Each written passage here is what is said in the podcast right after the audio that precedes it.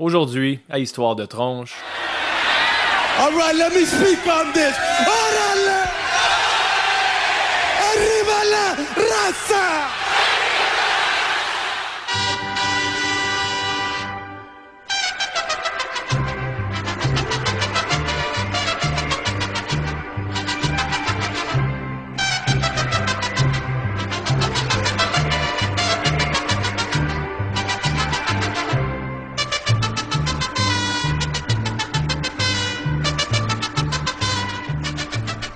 Bonjour tout le monde, bienvenue au 67e épisode d'Histoire de tronche, un podcast où on parle de lutte, de jeux vidéo et de films d'horreur. Je suis votre animateur Steph, accompagné ce soir par Jonathan. Comment ça va, Jo? Ça va? Je viens de, je viens de caler mon verre juste avant de rentrer en onde. Qu'est-ce qu'il y avait dans ton verre, Jo? Du rhum. Du rhum à combien de pourcents? J'ai juste 67 dans la tête. Non, ça c'est l'épisode. Ouais. 47%. Eh boy, que c'est cra- pour ça que j'ai euh, un genre de brain damage. non, c'est pour d'autres raisons, ça. Oui. Les commotions, la lutte, tout le monde. Oui. Ça va euh, bien? Ça va très bien, toi, Steph. Ça va bien, ça va mieux qu'hier. Hier, Hier? euh, hier, on s'est euh, forcé à regarder quelque On chose s'est pas forcé, ça nous tentait. au début, C'est devenu forçant. aussitôt que ça a commencé. C'est ça. Bon. Euh, là, ça va mieux. Par contre, je me sens déjà remis un petit peu de mes peines. Oui. Euh, J'étais épuisé hier, puis pourtant, j'avais de l'énergie avant de commencer ce qu'on a fait, mais on va en parler plus tard. Certainement. Je ne veux, pas, euh, veux pas brûler le punch tout de suite. Euh, Joe, il y a trois épisodes, on s'est fait des recommandations. As-tu fait ça? Puis si tu te souviens, c'est l'épisode qui était avec les recommandations un peu en lien avec ma mère, Oui. qui me parlait beaucoup de la lutte de son temps des années 50, 60 et ainsi de suite. Et elle me parlait souvent de Édouard Carpentier, de Yukon Eric, de Killer Kowalski. Parlais-tu de Black Demon aussi? Je pense pas que personne parlait de Black Demon, Bonne affaire. sauf dans le temps de la ségrégation. Euh, le nom Black Demon est assez offensif quand tu penses à ça. Puis Ah oui? Je, te, je te montrerai un article hors d'onde après euh, sur l'origine du nom. Puis euh, c'est des rumeurs, puis j'aime mieux pas en parler là parce que c'est malaisant. Ouais, c'est ça. C'est... Je commence déjà à mal filer. Ça, ça, c'est le rhum qui fait ça, Jo. C'est bon. Euh, Parle-moi donc du bon match que je t'ai recommandé, Jo. C'était du rhum brun en plus. Hmm, au moins, c'était pas du rhum noir.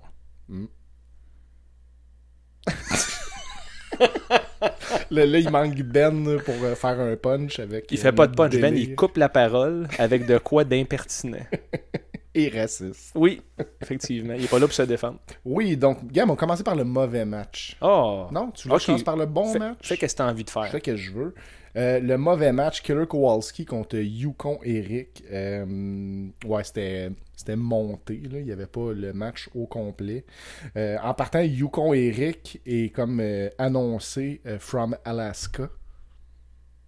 Il s'appelle Yukon Eric. Ouais, il vient du C'est comme Yukon. l'État à côté de l'Alaska. Exact. Ben, c'est, c'est même, c'est détaché du C'est continent. Ben, je l'Alaska, c'est aux États-Unis. Yukon, c'est un territoire du Canada. Fait que lui, c'est comme From Alaska, Yukon Eric. Aucun sens.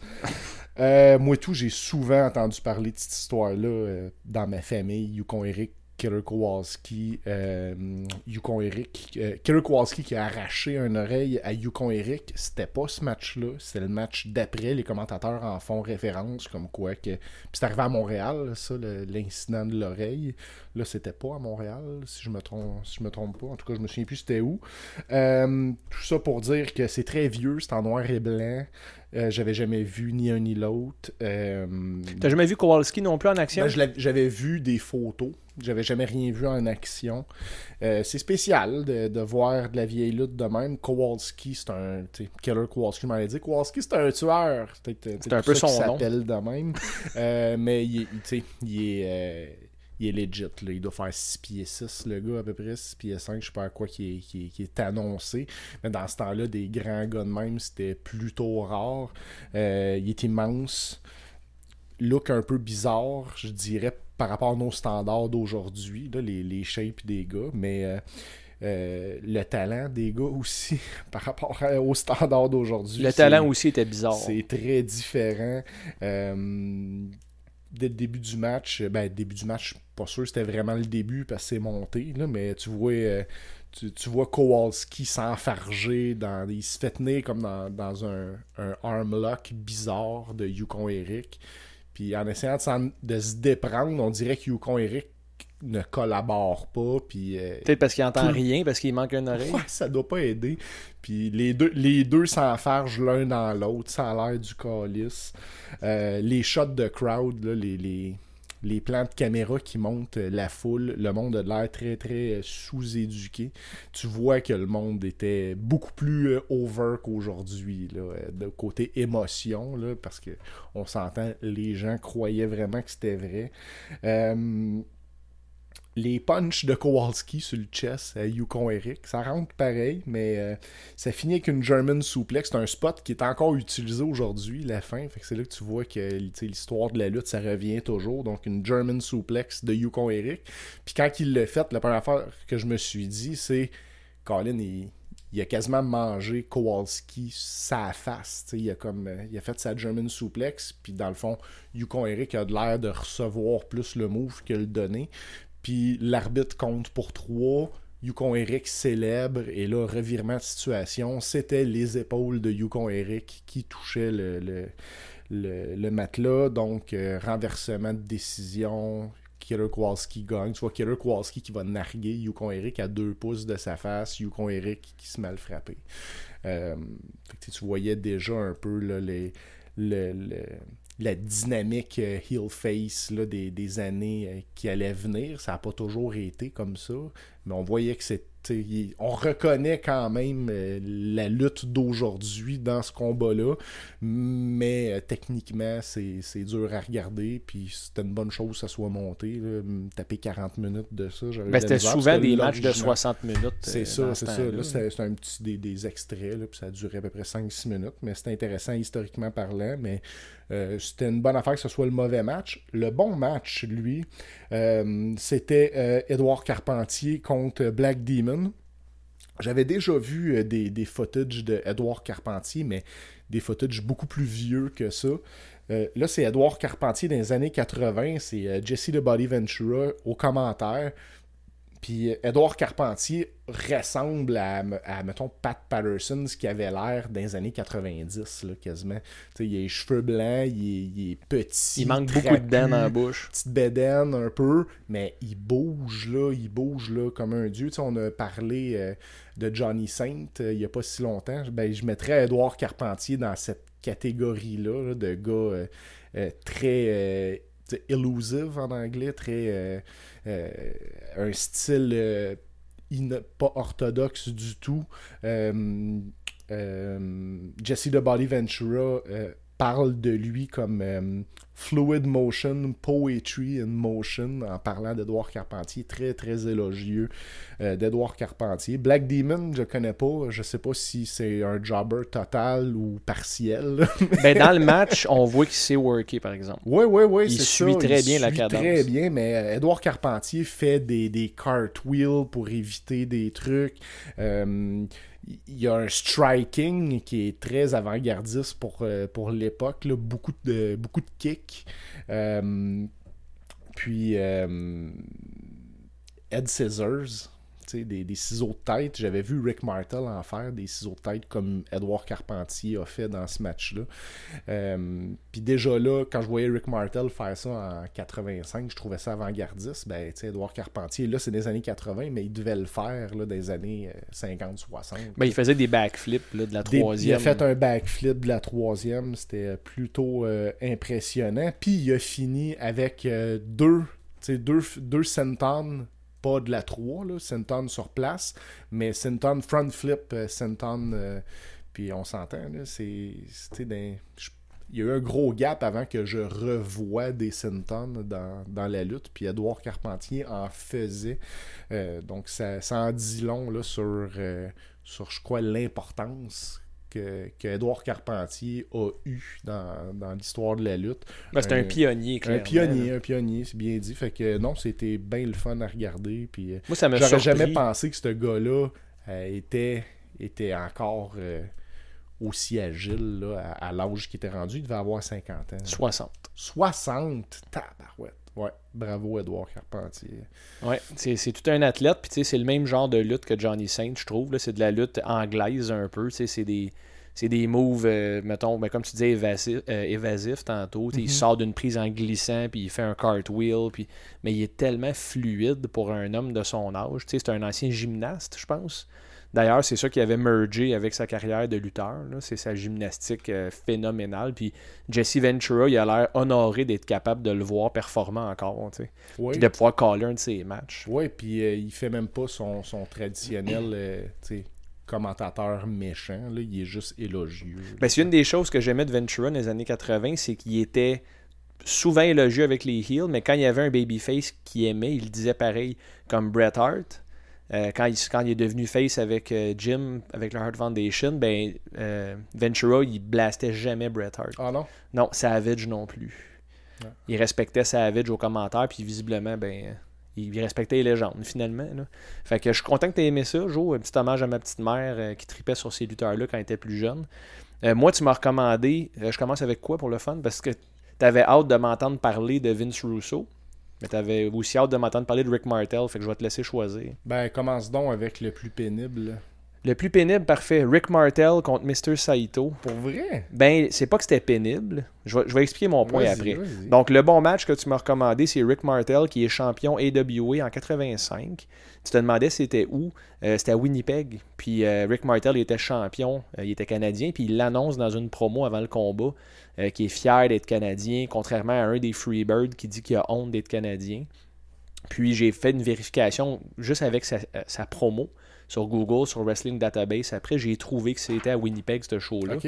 Donc, euh, Rick Martel contre Mr. Saito, qui a- ils ont eu plusieurs matchs ensemble. Ils se connaissaient bien, c'était des très bons amis en dehors du ring. Euh, puis ça faisait des, vraiment une bonne chimie dans le ring aussi. Le premier clinch du match, tu le vois que c'est des pros. là. Euh, c'est un, un clinch qui veut dire quelque chose versus juste il faut commencer avec un clinch Mhm. parce que c'est ça qui est écrit dans le livre d'instruction de la lutte. Là, je trouve que le clinch veut dire de quoi C'est très raide. Euh, Il y a beaucoup d'intention dans les arm drags, c'est bon, mais le match est très, très, très lent. Les rest hold, j'avais oublié, je voulais te dire, je voulais te donner la permission d'avancer 10 secondes au début de chaque rest hold. Il y en a beaucoup. Il y en a beaucoup, puis ils, ils mènent tous à rien.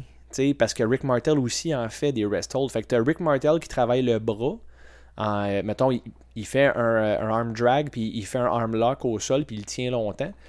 Puis après ça, tu as Saito qui fait des headlock takedown. Pas débiles. Ils sont pas parfaits, on va dire. Puis il tient en headlock très longtemps. Fait que c'est vraiment un match de lutte, correct. Là. On s'entend, on regarde la lutte. Mais euh, mon émotion était pas à son max comme Mhm. elle aurait pu l'être. Mais tout le long du match, tu vois la qualité de Martel pour prendre un bump puis vendre. Il était écœurant. Il avait vraiment eu, euh, mettons, il a mérité sa run comme champ NWA. là. Euh, AWA, pardon. là. il était vraiment au sommet de sa forme en 85. Puis Saito, j'aime bien sa shape. J'aime comment il est, comment il est bâti. Il me fait penser à Tomohiro, à Tomohiro Ishii Beaucoup. aussi. C'est le même genre de shape trapu, très épais. Euh, puis, euh, tu t'en rappelles, Joe Saito fait un sharpshooter. C'est ce que j'avais hâte de t'entendre là-dessus. C'est avant Brett Pisting. Ça doit être le premier qui l'a fait ever parce que en plus il dit Scorpion Lock, le commentateur. Fait que Sting a dû prendre ça là plus que de Brett. Probablement, ou peut-être qu'au Japon c'était un move plus commun. Peut-être. Euh, ben écoute, peinture-moi en ignorant, je le sais pas. Là. Fait que, mais c'est très cool de voir ça. Puis ça finit out of nowhere que Saito lance Martel dans le coin. Martel saute sa deuxième corde, puis revient avec un crossbody, puis le ref fait un fast count. Super bonne fin. Vraiment, j'aime ça des fins qui finissent, qui, qui finissent pas, dis-je, sur un finishing move tout le temps. Exact. Ça ajoute à, à l'aspect d'imprévisible. Heure, c'est rendu 5-6 finishes de suite pour en finir. Ben moi j'aimais beaucoup justement Brett qui finissait souvent là, avec des avec des small packages, avec des reversals, puis euh, ça m'a fait penser à ça. Ouais, mais très bon. tu sais, Je veux dire, ben, très bon, mais très long. Ouais. Tu sais, c'est- un 24 minutes, je pense, le combat. Mais je me souviens en l'écoutant, je, je fastais les, les fait que ça me ça m'a épargné un peu, j'aurais dû te donner cette instruction. C'est pas grave. Anyway, ça fait du bien de voir Martel euh, hors de WWE. Ouais, parce ben, je je l'ai pas vu souvent à Face. Non, puis c'est un bon face. Il l'a comme, euh, comme classique baby face, là, euh, genre embrasser des bébés. Ouais. Puis, euh, puis je voulais montrer euh, Martel à, son top là, en tant que champion AWA en plein milieu de, d'une des très longues runs de champion. Ben, tu me parlais de quand même. 500 quelques jours. Ouais, c'est presque un an et demi, deux ans. C'est c'est quand même une très bonne run. là. Troisième plus longue de l'histoire de la AWA. Ça, je savais pas. Mais c'était c'était correct. Le mauvais match maintenant, Mhm. c'est Booker T contre Vince Russo. Juste dire cette phrase-là, man. C'est à Nitro le 25 septembre 2000. C'est à New York en plus. Vince Russo, c'est un petit gars de New York. Euh, c'est pour la WCW title. Fait que là, Vince Russo, dans le temps, dans l'année qu'il a booké WCW avant de brûler, là, euh, il s'est mis dans le main event. Puis il, il arrive au ring avec un costume des Jets de New York. Euh, il y a un casque de football, il y a des épaulettes, il, est- il a l'air très mal à l'aise. Puis, première affaire que j'ai remarqué, il y a euh, le nombril plein de sueur quand il marche vers le ring. Il n'y a pas de sueur nulle part sur le jersey, mais il y a un gros rond trempe au nombril avec sa grosse bed qui sort. Puis il s'en va se battre pour la belt dans une cage à Nitro contre Booker T. Sink that in, là. Tu sais, prends tout ça, là. Ouais. OK. Fait que là, je, tu sais, je le sais que ça va être à chier, mais les matchs plates, t'en as parlé l'autre fois, les matchs de merde, on a du fun. Là, Booker T arrive avec sa, avec sa euh, Don't hate the player, hate the game dans ce temps-là. C'était Mhm. pas Can You Dig It encore? Euh, Rousseau a un bat de baseball en rubber, un gros bâton en rubber. D'après moi, Rousseau adore les longs bâtons en rubber. Euh, ça doit y servir dans toutes les sphères de sa vie. Euh, en même temps, c'est correct. Côté storytelling, honnêtement, j'ai pas été, euh, j'ai pas été vraiment dégoûté. C'est normal que Rousseau veuille se défendre avec des armes. Il- C'est pas un lutteur du tout, mais il est pas capable de vendre. Euh, il est pas capable de faire du offense non plus. Le bat, il plie en deux quand il frappe avec. Fait que tu sais que c'est un prop en caoutchouc. Puis Booker T reçoit peut-être quoi, une dizaine de coups solides, ça la tête, dans le dos, dans le ventre, mais il se relève à tout, à bout de champ. Mais le match est moins poche que j'aurais pensé. Parce que, euh, oui, on, on dirait que tout le monde a été pitché sur la caméra. Tous les jobbers sortent pour venir regarder Booker T battre le méchant Vince Russo, qui est le authority figure. Il y a quatre commentateurs en même temps. Il y a, Je- il y a Jeremy Borash, euh, Mark Madden, Tony Schiavone et Scott Hudson. Un four-man team. C'est le chaos dans le ring, c'est le chaos aux commentaires. Les gens, ils s'interrompent, ils se coupent la parole. Euh, ça arrête pas. Sting arrive du plafond pendant le match à un moment donné. Euh, Goldberg arrive dans le match. Scott Steiner arrive dans le match. Plein de lutteurs décédés arrivent en même temps. C'est un genre de stable Youngblood là, qu'il y avait, où je me souviens plus trop du nom. Il y a plein de monde mort là-dedans. Je regardais ça. Mike Awesome est là, habillé en date 70s guy. Il y a, tellement. Mais ça, ça définit l'ère Vince Russo. Il parlait de hein. ben, tu sais, comme. euh, il parlait de Crash TV, là. Pitch toute la marde sur le mur, puis regarde ce qui colle. Ouais. Mais c'est ça qu'il a fait dans ce match-là. Euh, Luger arrive aussi de la foule. Tu t'as comme même pas le temps de réagir qu'un autre gars arrive. Puis, ce qui est le fun, ce que j'ai aimé, c'est un match de cage, donc il faut que le premier qui sort de la cage gagne le match. Historiquement, c'est ça. Booker T arrive pour sortir. Euh, Scott Steiner arrive, referme la porte sur Booker T. Puis en même temps, là, ça prenait vraiment du timing parfait. Vince Russo arrive en courant pour essayer de sortir de la porte. Puis Goldberg arrive blindside, puis il fait un spear à travers la cage. Russo perd son casque de football, puis se pète la tête sur le guardrail. Mais il sort en premier. Donc, puis en plus, ils disent pas le résultat, ils, ils coupent sur un cliffhanger. Fait que j'ai eu le goût d'aller voir le Nitro d'après pour voir si Russo, c'est là qu'il avait gagné la belt. Parce que c'était arrivé dans, un peu dans la controverse. Puis tu sais, c'était- Vince Russo tout craché. Puis tu le sais, Joe, je l'ai Vince Russo. Mais ça, j'ai trouvé ça cool. J'ai aimé la fin. J'ai pas le choix de l'avouer. Ça serait, ça serait mal, malhonnête de ma part de dire que vu, vu que c'est Russo, c'est de la merde. C'était pas si pire, honnêtement. Calique. C'était pas si pire. Ben, tant mieux. J'espère juste qu'il n'a pas gagné la belt parce que C'était-tu meilleur que Martel contre Saito? j'ai eu plus de fun. ça se peut, ça m'est arrivé souvent, pour vrai. Puis tu sais, ça a duré. euh, Voir Mr. T. Roddy Piper. Ben, ouais, le, le combat de boxe. Ouais. là. Mais tu sais, aussi, ça a duré le tiers du temps. Fait que, il se passait Ouais, tellement d'affaires. tu sais, C'est comme Vince Russo, c'était ça. Crash TV, tu fais quoi la semaine, la, la semaine d'après? là, tu sais? Exact. Fait que c'était correct dans l'ensemble, je te dirais. Euh, puis ce qui est correct dans l'ensemble aussi, Joe, c'est une certaine chronique que tu aimes faire. Euh, cette chronique-là, elle s'appelle euh, Qu'est-ce qui se passe de ce temps-là? Euh, Si on... Oh, il est moi, moi, moi, il m'a jamais accroché. Des, des, des, des, des mots. Regarde ça, je suis complètement perdu. Donc, qu'est-ce qui se passe de ce temps-là, mon Steph? Euh, ben, regarde, on va commencer avec les bonnes nouvelles. Euh, à 76 ans, Harley Race est mort. Oh, Ben tabarnak. c'est une joke, c'est pas une bonne nouvelle. C'est triste. Ouais, euh, Harley Race est mort, une légende de la lutte. C'est huit fois champion de la NWA. J'ai, tu sais, j'étais allé lire un peu son Wikipédia euh, parce que je connais pas Harley Race par cœur. Tout le monde le sait, c'est pas mon préféré. Tu dis qu'elle a un vieux mononcle avec un brandy nose. Oui, entre autres, il y a de l'air de ça, euh, puis plein d'autres affaires négatives. Euh, il a été champion par équipe de la AWA avec euh, Larry Hennig. Quand même. Axe, le, Le père, père à à Mr. Hennig, Perfect. ouais. Puis le grand-père à quel Hennig Ah, fucking Michael McGillicuddy. Non? Ouais, c'était son nom Ah oui? À NXT. Avant d'être dans le B-Team. Ouais. En tout cas, Avant d'être Curtis Axel, c'était. Curtis Axel, c'est ça, il porte, euh, il porte le nom. Il porte le nom des deux. Ouais, c'est ça. Kurt Hennig, puis Larry the Axe. C'est que Vince McMahon est idiot? Vince McMahon est un cave.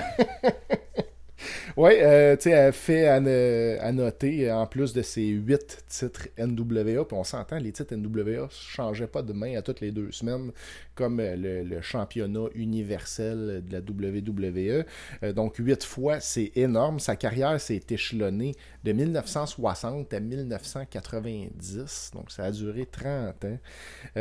Il a été le Match of the Year selon le Pro Wrestling Illustrated trois fois, en 73, en 79 puis en 83. C'est quand même quelque chose.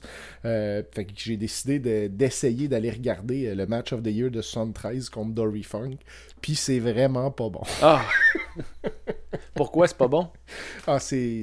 Gars, on parlait tantôt là, de Keller Kowalski euh, contre Yukon Eric. C'est pas aussi vieux que ça. là. C'est en 73 plutôt que, je sais pas, peut-être en 65 le, le match Kowalski. Je pense que c'est même avant ça. Même avant ça.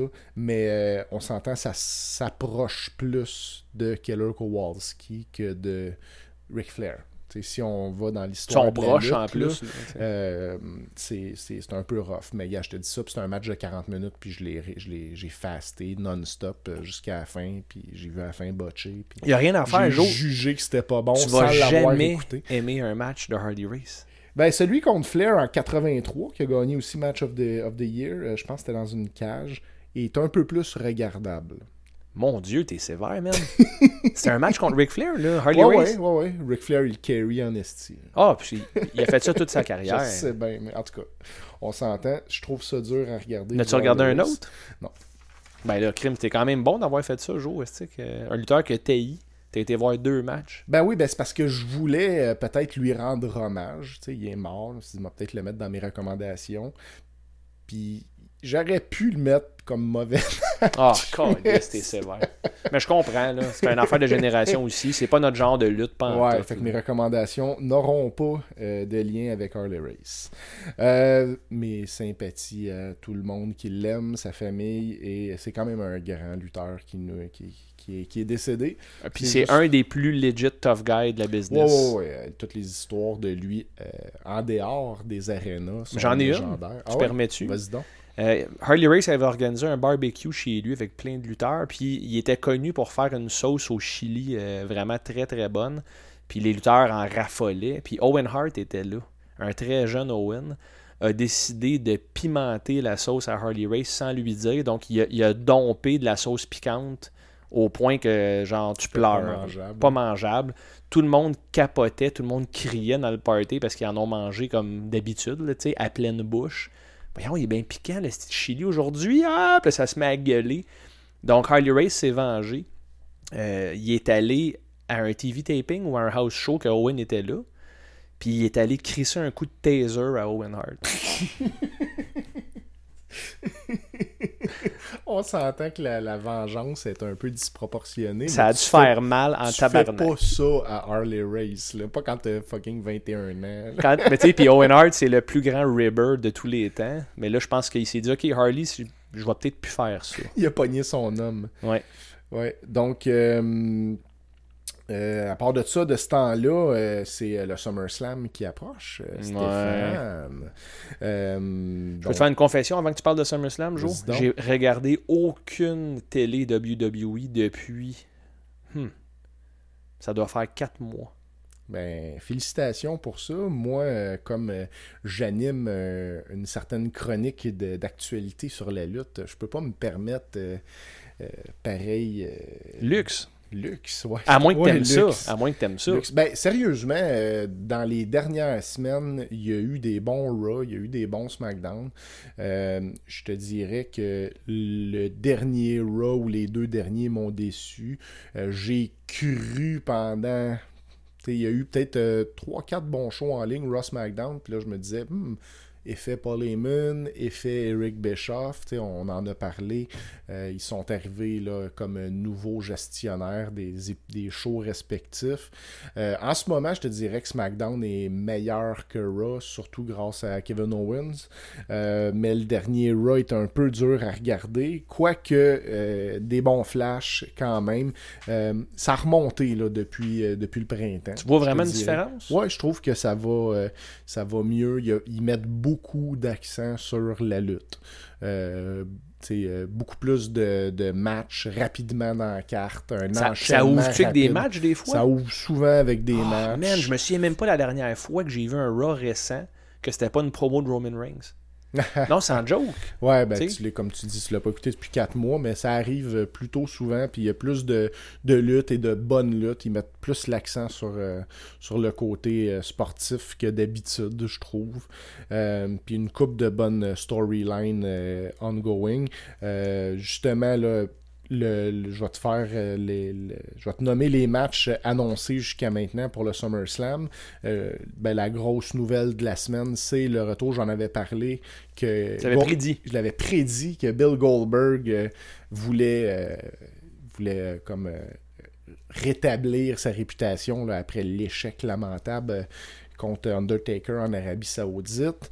Euh, dans les dernières semaines, il s'est fait plugger souvent. Là, on en a parlé là, avec euh, Matt, Matt Riddle, Riddle. entre autres. Mais Dolph Ziggler en a fait là, ce- sa tête de turc euh, pendant quelques promos dans les dernières semaines. Puis c'était pas prévu comme ça. C'était supposé d'être euh, Ziggler contre The Miz.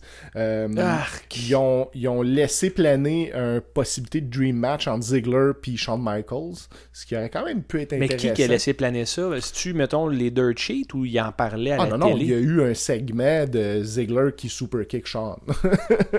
ouais, ouais, euh, pendant deux, deux, trois épisodes. Puis même quand ils ont annoncé, là, je, je- le punch, tout le monde, Goldberg, Dolph Ziggler à SummerSlam.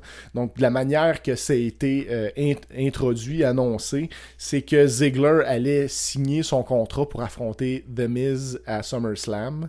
Puis Shawn Michaels était à côté de Miz parce que Miz, il se trouvait être un peu comme là pour l'honneur de Shawn qui a reçu un super kick de Dolph Ziggler. Euh, puis là, finalement, après avoir signé le contrat, Miz annonce que ben tu t'es trompé, tu sais, je vais t'affronter à Raw la semaine prochaine. Puis là, Ziggler, il dit, ben non, pas à Raw, à SummerSlam. Puis euh, pour, pour finalement que Miz dise, ben non, t'as pas, t'as pas lu le contrat que tu viens de signer, c'est pas moi que tu vas affronter à SummerSlam, c'est quelqu'un d'autre. Là, il se revire vers Sean, c'est Sean qui est dans le ring. La foule a réagi comment? Ben là, la- en tout cas, je me souviens plus trop comment la foule a réagi, mais... euh, Pas Là- assez pour que tu t'en rappelles. Ouais, c'est ça. Mais là, on pense que ça va être un match Dolph contre Sean. Puis là, Sean, finalement, il dit non, ça sera pas moi. Puis la tourne à Goldberg euh, part. Réaction? Ré- Ouais, une bonne réaction. Ben, tu sais, mitigée. Là, je te dirais pas, euh, pas le. Pas débile comme réaction, mais ce que j'ai aimé, c'est Goldberg, c'est pas péter la tête sur une cause avant de rentrer, puis il est pas déjà euh, en sueur, puis rouge comme une tomate, puis il, est juste arrivé, euh, Dolph Ziggler l'a évité, petite promo, il y a Dolph Ziggler, you're next. Euh, je suis quand même curieux, euh, mais tu sais. Est-ce que tu as vu les commentaires de Matt Riddle? énième retour. Matt Riddle a commenté ça. Je sais pas. Est-ce qu'il l'a fait parce que ça été son genre? Jusqu'à maintenant, il se retient Possible, pas. mais Matt Riddle, son histoire de la semaine, c'est plus avec Chris Jericho. Euh, Chris Jericho qui a euh, comme conseillé à Matt Riddle d'arrêter d'enterrer tout le monde, euh, ses réseaux sociaux, que, que si tu veux faire de la bonne business euh, dans la vie, t'es peut-être mieux de payer tes dus plutôt que, en tout cas. De ridiculiser pas- tout le monde. Je, je paraphrase pas, là. J'ai pas le, le, le, tu sais, le- le- le- j'ai pas lu la transcription mot à mot, là, mais en gros, Jericho conseillait à Riddle de, de juste faire un peu attention. Puis euh, Matt Riddle a comme répondu comme quoi qui, pourrait casser la gueule à Jericho dans- en claquant des doigts. Mais tu sais, il continue son. euh, Gars, moi je trouve ça bien correct. Moi Là, aussi. T'es jeune, t'es irrévérencieux, tu te crisses de Très confiant. C'est ça. Mais Booker T a même répondu à Matt Riddle que gars, tu devrais peut-être écouter des conseils venant d'un gars comme Jericho. Mais gars, ça reste un clash de génération. Puis. Moi, Ben, ça a l'air qu'il Matt faisait Riddle ça. est en train de se mettre sa map. Clairement. Un peu, là, Moi, c'est un de mes ça. préférés actifs, euh, toute fédération confondue aujourd'hui. Mais euh, Dana White aussi avait de la misère avec. Beaucoup de misère avec Matt Riddle, puis son attitude, puis sa, sa genre de petite babine de jeune homme. Là, Tant mieux. Moi, Ben oui, ça vend des billets, ça- ben, Ben, pour n'importe quel Ça sport de combat. là. ça prend, ça prend un ego là, pour être dans ce business-là et réussir. Euh, à part de ça, euh, comme si c'était pas assez côté euh, vieux fini, euh, il va avoir aussi Charlotte qui, a- qui a mis au défi Trish Plastic Stratus de faire un retour. Mais la promo, le, Raw était quand même correct là, pour introduire ça. C'est juste que le match, lui, ne le sera sûrement pas. Je tripais sur Trish, man, quand j'étais adolescent. En fait, est-ce qu'il y a un ado de notre génération qui tripait pas sur Trish Ah, Stratus? elle était très jolie. Puis, euh, Elle était bonne pour son euh, temps, sérieusement. Moi, c'est une des seules lutteuses des années 90 qui m'écœurait pas. Ben, ce que je respecte de Trish Stratus, c'est qu'elle était pas bonne au début, mais elle l'est devenue. Fait que, tu sais, c'est, c'est un exemple de, de quelqu'un qui a, euh, qui a pris son engagement avec la lutte très au sérieux. Puis, je pense qu'elle est peut-être une des premières. Tu sais, c'est peut-être elle qui a fait la transition entre les divas puis les lutteuses. Ouais. Parce que, tu sais, au début, je pense qu'elle était- a plus été signée pour son look, mais éventuellement, elle était rendue, tu sais, aussi legit qu'une Jacqueline. Ouais. Fait que, Même une Lita. euh, Ouais, mais c'est juste, ça m'était ça. Je sais pas. ça- ben, c'est intéressant, pareil. c'est le fun parce qu'elle elle prend soin d'elle. Justement, je la suis sur Instagram, je pense, Trish. Puis, tu sais, elle- c'est une genre de, de fitness gourou maintenant. Elle a eu deux ou trois enfants. Puis, elle a un 12 pack. Là, fait que c'est sûr Ouais. qu'elle prend tout ça au sérieux, là, son côté physique. Là. Puis, je pense pas qu'elle aurait échoué un challenge. à- Là, ça va se passer à SummerSlam, ça? Ouais. Ok, Christy, elle a un turnaround assez court là, pour. euh, Ouais, mais c'est ça. C'est- Ça va être malaisant le match, tu penses? Non, non, je pense pas. Euh, Je pense que c'est le genre de match que, tu comme c'est sûrement juste un match et non un retour, ben, j'imagine que les deux vont, être au gymnase euh, à tous les jours du SummerSlam pour pratiquer un match vraiment scripté euh, à la lettre, là, un peu comme Ronda l'a fait assez souvent dans la dernière année. Fait que non, puis Trish, elle, connaît la business, puis Charlotte, ben, c'est peut-être la meilleure ou une des deux, trois meilleures de la gang. Que, Elle est très non, bonne pour une, pour une femme. Moi, j'aime pas la lutte de femmes en général, tu le sais, mais Charlotte, je trouve qu'elle est legit. Là. Elle a l'air d'une athlète, puis ça a l'air d'une petite fille que si tu, tu lui fais un tackle, la casse en deux. là. Non, mais tu sais, c'est parce que je vais te nommer le prochain match, puis le prochain match, on le sait déjà, Kevin Owens contre euh, Shane McMahon. Mais là, tu sais, ça fait quand même Goldberg, Trish Stratus, puis Shane O'Mac dans trois, Ouais. tu high-profile matchs. Les tu sais. 90s sont, euh, sont à l'avant-plan dans ce show-là. C'est ça, puis on, tu on parle souvent qu'il n'y a jamais autant de profondeur à WWE, mais t'es quand même obligé de mettre Goldberg, Trish, puis euh, Shane McMahon. Puis tant qu'à moi, c'est pas du monde qui vendent plus que des talents déjà signés. Fait que c'est un peu plate d'enlever le spotlight sur plein de monde qui en auront pas. Mais tu sais, tu pourrais avoir des gars comme Adam Cole, comme Velveteen Dream, qui pourraient être sur le main Matt roster. Riddle. Matt Riddle, qui a clairement. Plus ils attendent dans NXT, je parle. Mettons que je suis Vince McMahon. là. En tant que fan, j'aime mieux qu'ils soient NXT, ces gars-là, parce Ben qu'ils oui. sont plus libres d'être eux-mêmes, puis ils ont une réaction de foule qui est un peu plus lutte. Par à Sami Zayn, Nakamura, par à Bobby Roode, tu sais, je pense qu'ils aimeraient tous se retourner à NXT tant qu'à faire ce qu'ils font sur le gros show, mais bon.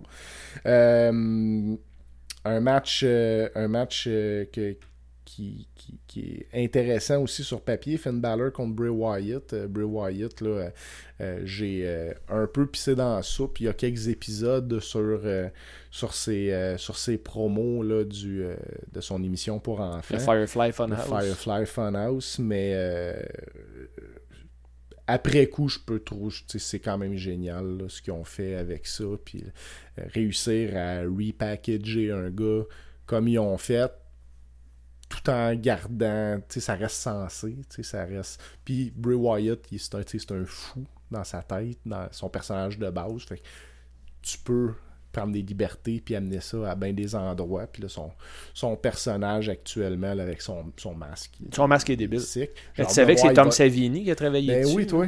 C'est hein, un cross entre nos deux épisodes, là, un maître des maquillages d'horreur. Ouais.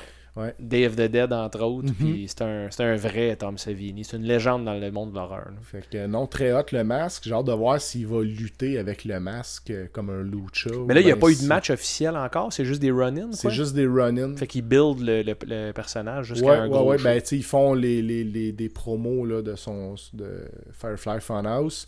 Puis il fait des run-ins là, depuis. euh, tu sais, il a attaqué Finn Balor. Après ça, il a, il a attaqué Mick Foley. Puis là, il, il a réutilisé au dernier Raw. À nouveau, il a attaqué Mick Foley avec le, le Mandible Claw.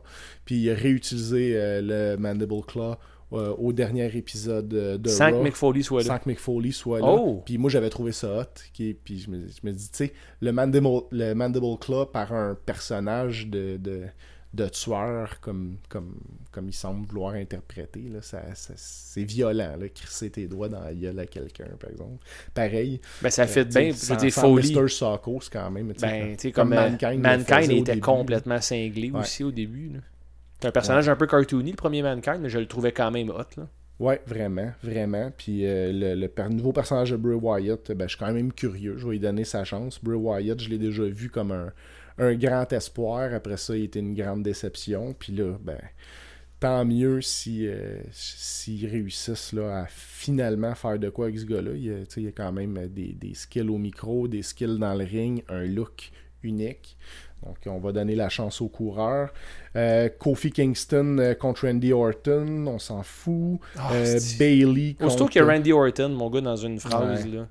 Euh, puis Kofi Kingston, tout le monde praise sa run actuellement. Puis moi, c'est... T'essayes-tu? I don't get it. Ouais, c'est ça.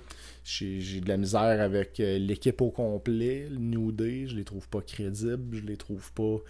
euh, je les trouve pas championship value. Là, je vois pas là, le, le- la menace en eux. Là. Puis euh, je trouve que Kofi Kingston a tellement jobé dans les dernières années. Sais, c'est pas tellement jobé, mais je veux dire, il était quasiment le troisième violon de New Day. Puis là, de le voir champion du monde, tant mieux, tant mieux pour lui. C'est une belle histoire, mais pour moi, je trouve pas que c'était, ça s'est fait de façon fluide et organique. J'ai l'impression que c'était comme Oh, les fans, ils nous demandent de. tu sais, Ils ont comme la ch- chance, ben, je trouve qu'ils ont, puis- ils ont choisi la mauvaise affaire à écouter des fans. Ouais, c'est ça. Tant qu'à moi, sur ma liste, il y en aurait eu d'autres avant lui. Peut-être qu'il y a aussi, c'est aussi peut-être le, le, le mouvement là, de, mettre un noir euh, Ouais. champion là, qui, qui- Ah, c'est sûr que c'est ça, Joe. Ouais. Faut pas... Moi, je suis pas gêné de parler de ça. Je veux dire, c'est un fait. Là. Euh, Ça fait partie du mouvement inclusive. Là. Euh, Ouais. c'est correct, là. c'est ça en ce moment. On le vit. Là. Ouais, je suis d'accord, mais tant qu'à moi, c'est Ben, je pense que c'est une des raisons pourquoi il est là. certainement que c'en est une. Becky Lynch contre Natalia. Brock Lesnar contre Seth Rollins. Euh, ben, Ça peut être correct, ça. Ça peut être très Lesnar, correct, Je mais là, trouve qu'aux deux derniers pay-per-view, Lesnar a volé le show. Ouais, euh, ben moi, je suis- je un fan, définitivement. Puis, euh, je suis un fan de Rollins aussi. C'est juste que là, Seth Rollins s'est fait euh, détruire les deux derniers Raw, mais détruire, là. Puis c'était cool, là, tu sais. euh, surtout l'avant-dernier Raw, euh, s'est fait faire un F5 dans, dans le, dans le ring post, parti en stretcher. Après ça, Lesnar qui attaque le stretcher avant l'entrée dans l'ambulance. Vraiment violent, bien fait. Seth Rollins a bien vendu. Mais là, le Raw suivant, ça commence avec une promo. Euh, ben non, c'est pas dès le début, mais il y a eu une promo, là, Paul Heyman, Brock Lesnar. Puis euh, Seth Rollins sort, mais avec du rap autour des côtes. Puis il arrive avec une chaise, mais il boite. Fait qu'il est vraiment comme très, très magané. Puis là, tu te dis, bah, soit qu'il fake qu'il est magané, mais non, il fake pas qu'il est magané, il est juste magané, puis il s'en va dans la gueule du loup. Puis là, comme de fait, Brock Lesnar, il enlève la chaise dès le début, puis il détruit à nouveau. Puis là, Seth Rollins, euh, Lesnar s'en va, Rollins se relève, prend le micro, pas capable de se relever, là, il fait sa promo comme accroupi à terre, là, comme, euh, comme quand Vince s'est déchiré les quads. Ah, c'est que c'était drôle, ça? Une des fois j'ai le plus ri de ma vie, ça. Puis là, il fait une promo comme quoi que c'est juste ça qu'il aime dans la vie, la lutte, puis qu'il mangerait une volée à chaque semaine, puis euh, il, il abandonnera jamais. Puis c'est sûr, sûr, sûr qu'il va se présenter à SummerSlam, puis qu'il garantit la victoire contre Brock Lesnar. OK. Donc, euh, à suivre, mais pour l'instant, c'est comme. je- build-up est bizarre, Je comprends pas le build-up. Le build-up, c'est je mange des volets, puis là, tu garantis la victoire, mais t'es blessé avant que le combat commence. Qu'est-ce qu'ils vont faire avec ça? Il va avoir un swerve à la Vince Russo, ou ben c'est juste qu'il va se présenter un peu blessé, puis il va gagner pareil, puis ça va être la belle histoire de. De- de la semaine, mais si c'est ça, je trouve ça cheesy.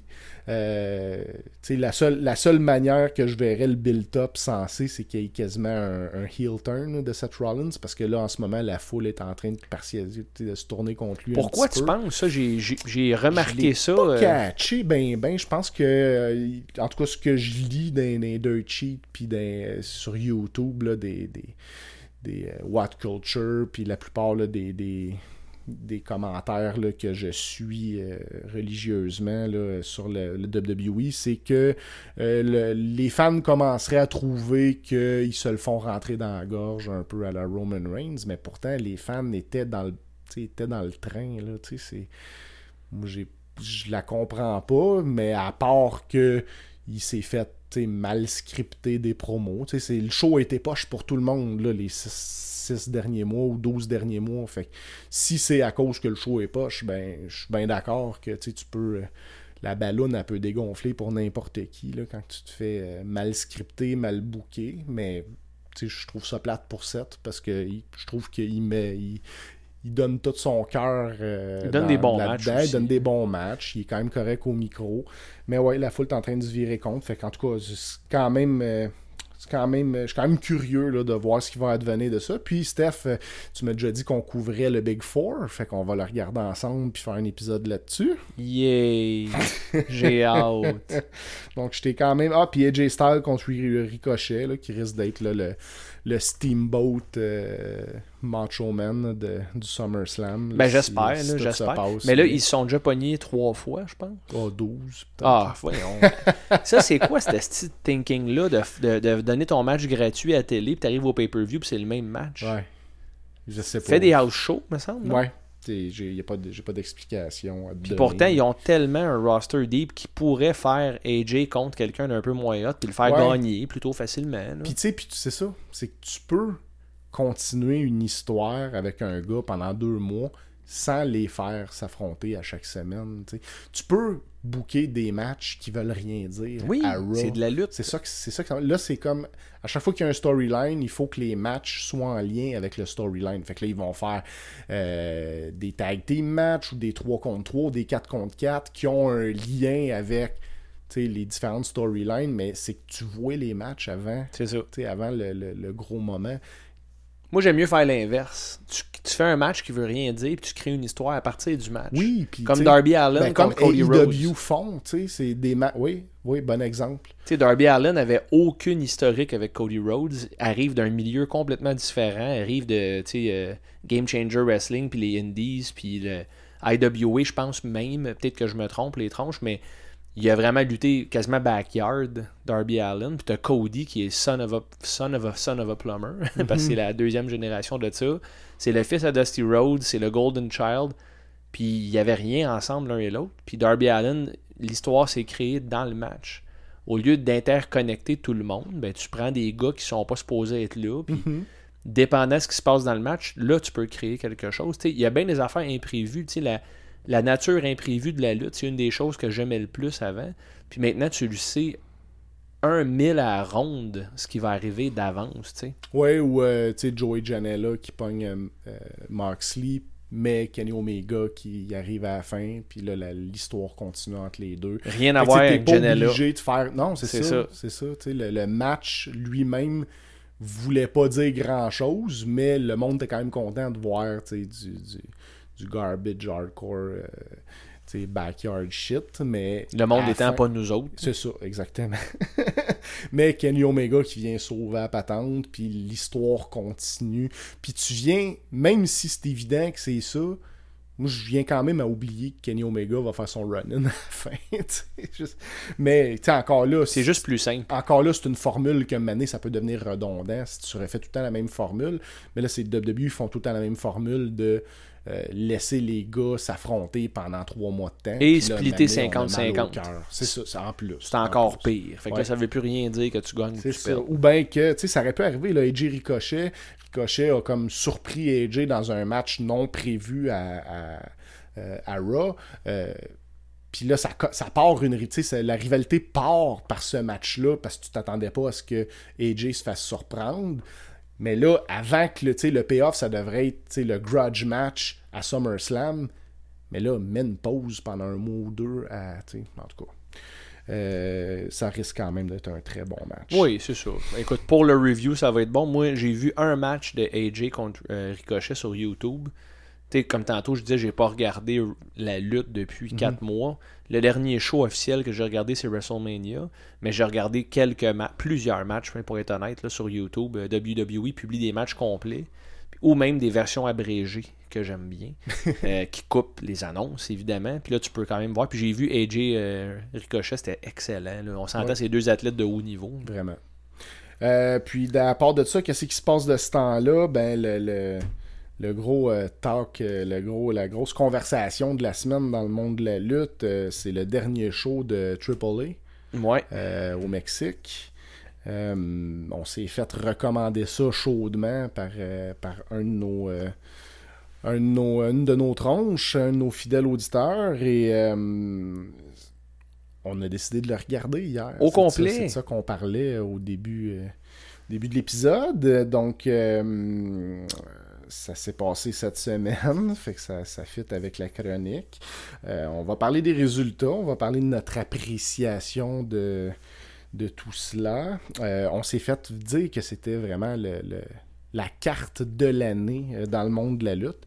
T'en as pensé de la carte de l'année, toi, Steph? Triple Mania, qui est le WrestleMania de la AAA au Mexique, qui est euh, sold out dans un aréna au Mexique. Je pense qu'il y avait comme 40 000 personnes, on le voit. là. C'est un, c'est Oui. un gros amphithéâtre qui est vendu à guichet fermé. Euh, ambiance survoltée au début, avant que le show commence. Moi, j'ai jamais été un fan de lucha libre comme tel. Euh, J'aimais ça dans le temps, en, en courte dose, dans le temps de Nitro, dans les années de gloire de Nitro. Euh, C'était le fun. On a, on a découvert Rey Mysterio, Psychosis, Juventud Guerrera, Blitzkrieg, même dans le temps. Euh, des gars comme Liz Mark Jr., des gars comme Super Eddie Guerrero. Eddie Guerrero qui est devenu une- un Hall of. Famer, Chavo, euh, même les, les no-names comme Super Calo donnaient des matchs corrects. El Dandy a été le sujet de beaucoup de rire euh, entre toi et moi, Euh, même, même avec Brett. Mais tu sais, ça c'est un peu de l'ignorance honnêtement de la part de Brett parce qu'El Dandy, j'ai regardé de son stock puis c'est un esti de bon lutteur. Mhm. C'est juste qu'il avait l'air d'un esti de cave. Euh, moins cave qu'Hardy Race à tes yeux, je pense. Qui a l'air plus cave, Joe? El Dandy ou El Hardy Dandy a Race? de l'air plus calme. Pourquoi? Ben, il est petit, il lutte avec des luchas, il y a, une- il a un afro, puis ça, on finish, t'as une claque. C'est quatre très bonnes raisons. fait que là, on, puis on s'est fait dire, comme tu dis, par une de nos fidèles tronches, Guy, euh, c'est le show de l'année à date, de loin. J'étais avec un autre auditeur, Dewey, qui a déjà fait partie de nos épisodes All Dress Extra Bacon également, euh, qui, a, qui a posé des questions à la Légion des Tronches, puis qui lui aussi a dit Dewey est d'accord avec moi.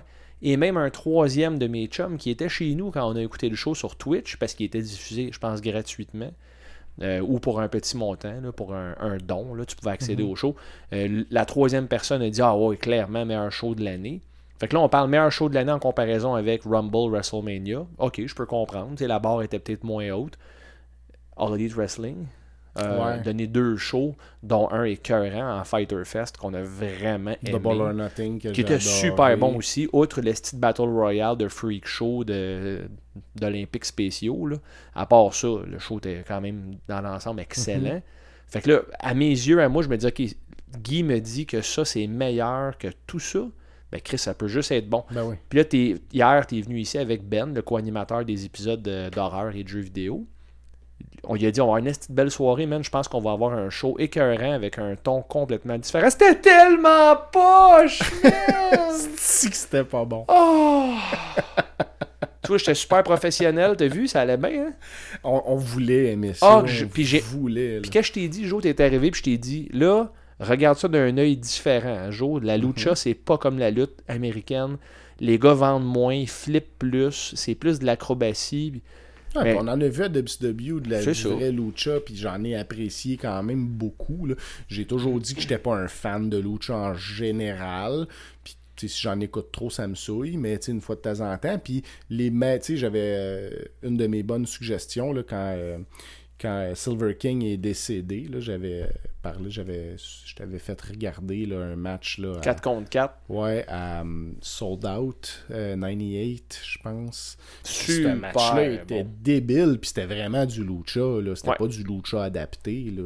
Ben écoute, peut-être que le lucha a régressé avec les années. Parce je que sais pas, mais ce que j'aimais beaucoup, ok, mettons avant que tu commences, Joe, Mhm. j'aimais beaucoup dans le temps du lucha qu'on regardait du moins, les gars avaient l'air à se battre malgré la chorégraphie évidente. Les coups rentraient, les chops rentraient, les close lines rentraient, les gars avaient une intention derrière leur move. Là, ça a été omniprésent, sauf dans deux matchs hier à Triple Mania. Euh, les moves veulent rien dire. C'est des, des close lines molles, des flips sur des gars qui attendent depuis 10 secondes en bas du ring, euh, télégraphiés. Ben a fait une super bonne comparaison. Il a dit on dirait un concours de flip dans la piscine. Ouais, carrément. Attends, attends, regarde bien ça, regarde bien ça. Attends, attends, regarde bien. Là, à un moment donné, je- ok, je comprends que c'est un produit différent. Mais là, c'est quoi le but? Qu'est-ce qui se passe? Puis l'esti de ring hexagone. Le ring hexagone, les whips dans, dans le coin, je sais pas pourquoi, on dirait que vu que l'angle est plus grand dans le coin, euh, les, ça rentre pas pantoute, puis les gars marchent quasiment dans le whip. Ou ils font plein de petits pas, comme tu dis, Ouais, euh. c'est ça. Ben, c'est parce que je pense qu'ils sont peut-être pas habitués à ce ring-là en particulier. Il est très grand, le ring aussi, les dimensions. Fait que euh, c'est quand même d'un cours de lutte. euh, je me souviens, Marc le Grizzly nous avait montré à toujours euh, compter le nombre de pas que ça prend avant de faire, tu avant de te retourner puis bouncer d'un corde. Parce que si t'as un ring de 12 pieds au lieu de 16 pieds ou un 20 pieds au lieu d'un 16, ou, tu ça change tout. Tu Le- passes là- entre les cordes. Là, les dimensions sont, sont vraiment euh, très, très grandes. Là, tout le monde a de l'air. tu En, en partant, c'est des Mexicains, ils sont tous petits. Puis là, ils ont de l'air encore plus petits dans ce très, très grand ring-là.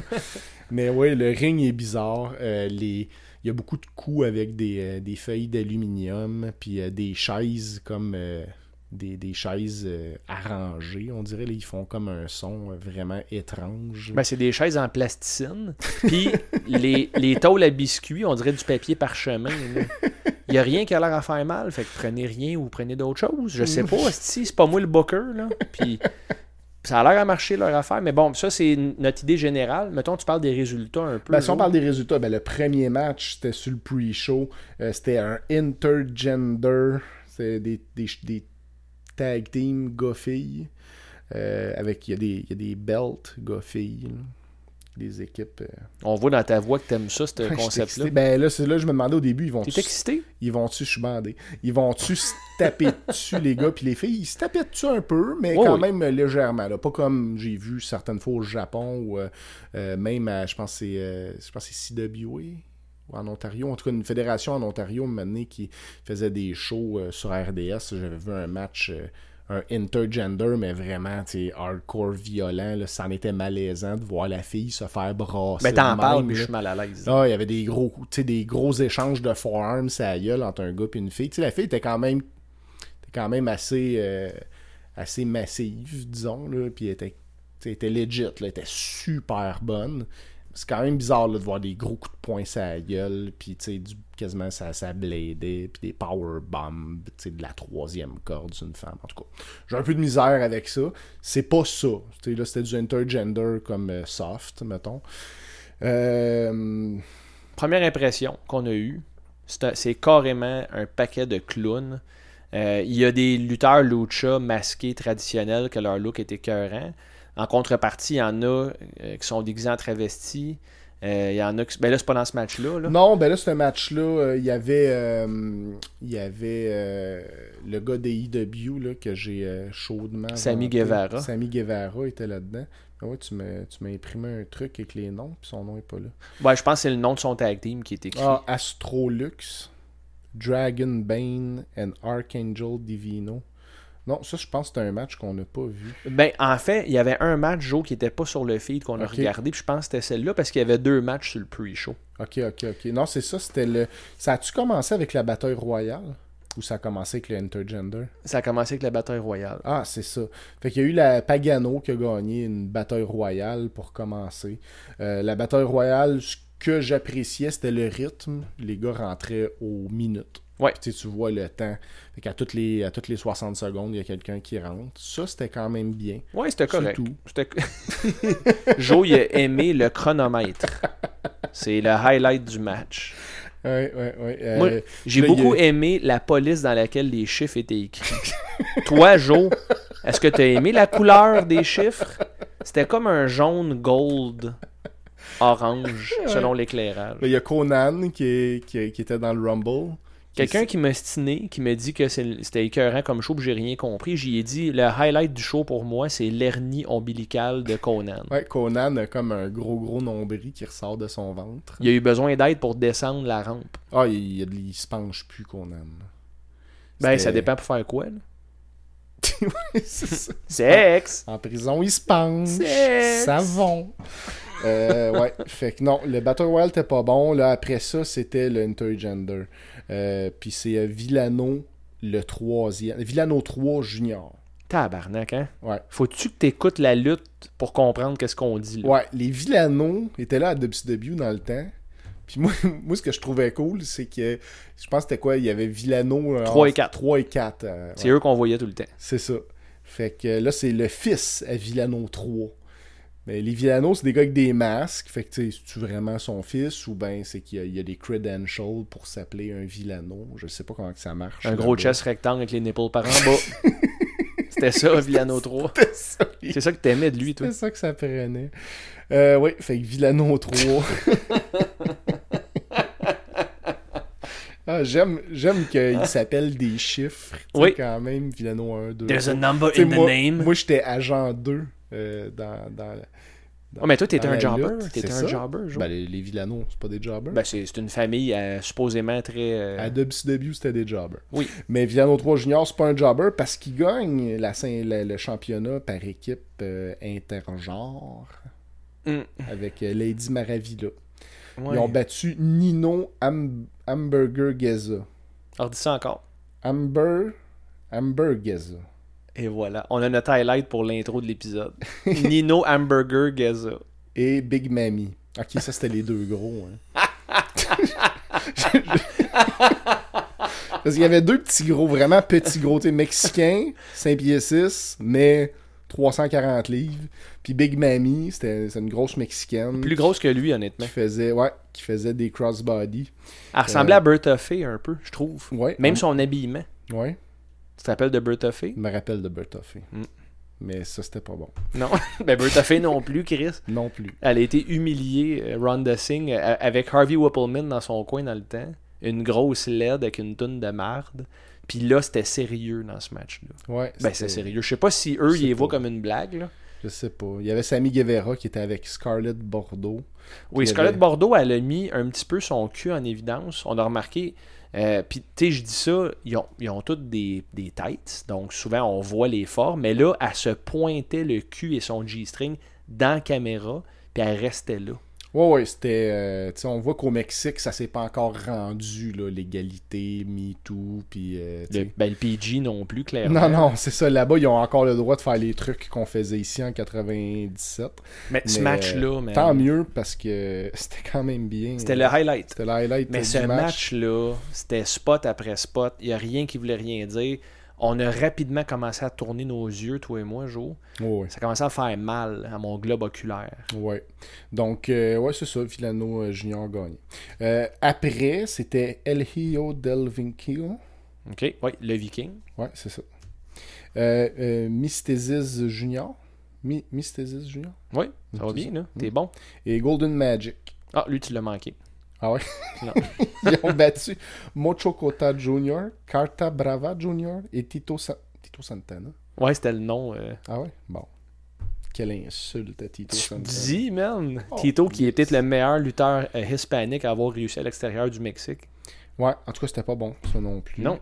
Après ça, il y a eu un match de femmes d'échelle. Ça, on n'a pas été capable de l'écouter au. Sauf le cannonball à l'extérieur. Jo, tu te rappelles-tu, ils ont étendu une échelle à l'extérieur entre le apron et la clôture. Ah, ouais, je me rappelle. Elle a moffé son, euh, son Uh-huh. dive, puis elle a tombé sur le coccyx. Sur personne, là, À direct terre. à terre. Ça, c'était le fun. Puis elle s'est fait sortir en civière, peut-être legit. Je pense que ouais. Elle a vraiment mal tombé. Mais quand tu fais des calices de niaiseries de même, c'est destiné à arriver des accidents. Bien sûr. Tessa Blanchard, la fille de Tully Blanchard qui a gagné, puis elle a l'air d'une tough, là, tu sais. euh, euh, fait penser un peu là, à chose euh, Riot, là, du, du Riot. Ruby Riot, c'est vrai, elle a le même peu, genre là, de- le même genre de... de d'énergie. Ben, en tout cas, on l'a pas regardé le match au complet, mais elle, est tough, est musclée, elle est pas Ouais. on, on en a parlé, puis... euh, Ça ajoute à son personnage. Ben oui, définitivement. Elle me fait penser à Nikki. Cross de ce côté-là. Nikki Cross. Tu regardes pas bon pour te fapper, tu regardes pour qu'elle crisse une volée à quelqu'un. Exact, exact. Puis, euh, tu sais, elle vient d'une d'un- d'une d'une famille de, de lutte, fait que c'est le fun. Euh, après ça, euh, Psycho Clown, Cody Rhodes et Kane Velasquez, mesdames et messieurs, je sais pas si vous connaissez le, le- le UFC. Kane Velasquez, un ancien champion du monde poids lourd UFC, un gars qui a déjà battu Brock Lesnar. En moins de deux minutes. Ouais, ouais, ouais. Euh, un gars que je me, je me souviens là, qui avait fait euh, une, une trilogie là, contre Dos Santos, là, un autre, euh, un gars de 6 pieds 7, puis il l'avait knocké, je pense, à leur premier combat, puis il était comme le, le- le négligé, parce qu'il était il fait peut-être 6 pieds 3 à peu près, Kane Velasquez, puis il avait, non, il avait étendu un gars de 6 pieds 7, là, ça avait été assez magique.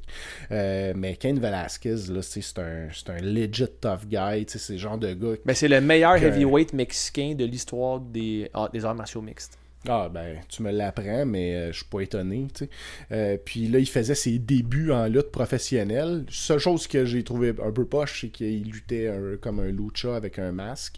Tant qu'à moi, t'es t'es fucking Kane Velasquez. Genre, tu devrais essayer d'avoir le même look que t'avais dans un main event de UFC, juste pour, marketabilité. C'est sûr, c'est sûr, mais Euh, là-bas, c'est plus au niveau de l'honneur de la lucha. Ouais, ouais, je comprends. Puis je pense que Kane, ben, tu sais, Kane Velasquez, c'est un student of the game au Mexique. Il a grandi avec ça. Mais pour moi, si j'étais euh, Vince McMahon, euh, je m'intéresserais demain matin à Kane Velasquez. Je regarderais ce match-là, puis je dirais, ok, ce gars-là, il est capable de bouger, il comprend la lutte, il, sait, il, sait- il peut être bon, là. il l'est déjà. On l'a vu dans ce match-là. Il est même déjà. excellent Ouais, pour ce qu'il avait à faire. Puis, Vraiment. je sais pas si tu savais, mais il a, eu- il a passé deux semaines au Performance Center en Floride, Pour vrai? à NXT. Ah ouais. J'ai pas les détails de ce- pourquoi il était là, ou Mhm. peut-être qu'il est allé là comme invité, ou il est allé s'entraîner avec du monde, mais euh, ça a pas développé plus que ça pour l'instant. Euh, mais ce match-là était bon. Ce match-là était bon. Il y avait Mais- une... Sais-tu pourquoi? Parce que c'est Ben- le premier match qui avait une calice d'histoire Ben, c'est ça, tu sais. T'avais Cody Rhodes qui, lui, qui, a- qui a ralenti le pace aussitôt qu'il est rentré dans le ring, puis qui, qui faisait des trucs plus américaines. Puis, euh, tu sais, euh, tu m'as montré une conversation que tu as eue avec euh, un des. euh, un de tes amis justement qui t'avait vanté le show puis tu sais je suis d'accord avec lui euh, sur bien des points c'est une question culturelle là. Tu sais, le, le lucha euh, c'est différent mais tu vois le clash tout de suite là, quand tu vois un américain rentrer dans le ring puis ralentir le truc faire des, des clinches je pense que j'avais pas vu de clinch quasiment Ben, avant ce match C'est quoi? C'est pas vrai. On en a vu plein, mais il voulait tellement rien dire que tu les oublies tout de suite. ouais. Puis Cody, ce qu'on a dit, aussitôt qu'on l'a vu rentrer, on l'a dit, toi et moi, on n'est pas les plus gros fans de Cody, mais on aime ce qu'il fait. Ben Puis- je le suis de plus en plus Ben, j'avais pas vu grand chose puis euh, là il m'impressionne de plus en plus Puis dans ce match-là, il a rendu le match légitime. Ouais. Il a pris son temps, il a circulé tranquillement dans le ring. La foule a commencé à se réveiller parce que Ben avait fait la remarque crime, la foule est endormie bien raide. Oh, ouais. C'est normal, ils sont engourdis par des spots par-dessus des spots. Sais, même eux autres qui aiment ça sont conditionnés à ça, mais tu deviens épuisé, là, tu Non, deviens la engourdi. foule avait de la misère à partir de- du premier match là. Mais Velasquez, il volait dans. Velasquez était écœurant, euh, Cody Rhodes écœurant, puis dans l'autre équipe, là, Taurus, son look est débile, là, euh, il y a comme un masque de Minotaur, là, puis euh, ça reste du lucha, mais c'est un c'est un vrai euh, super heavyweight. Là.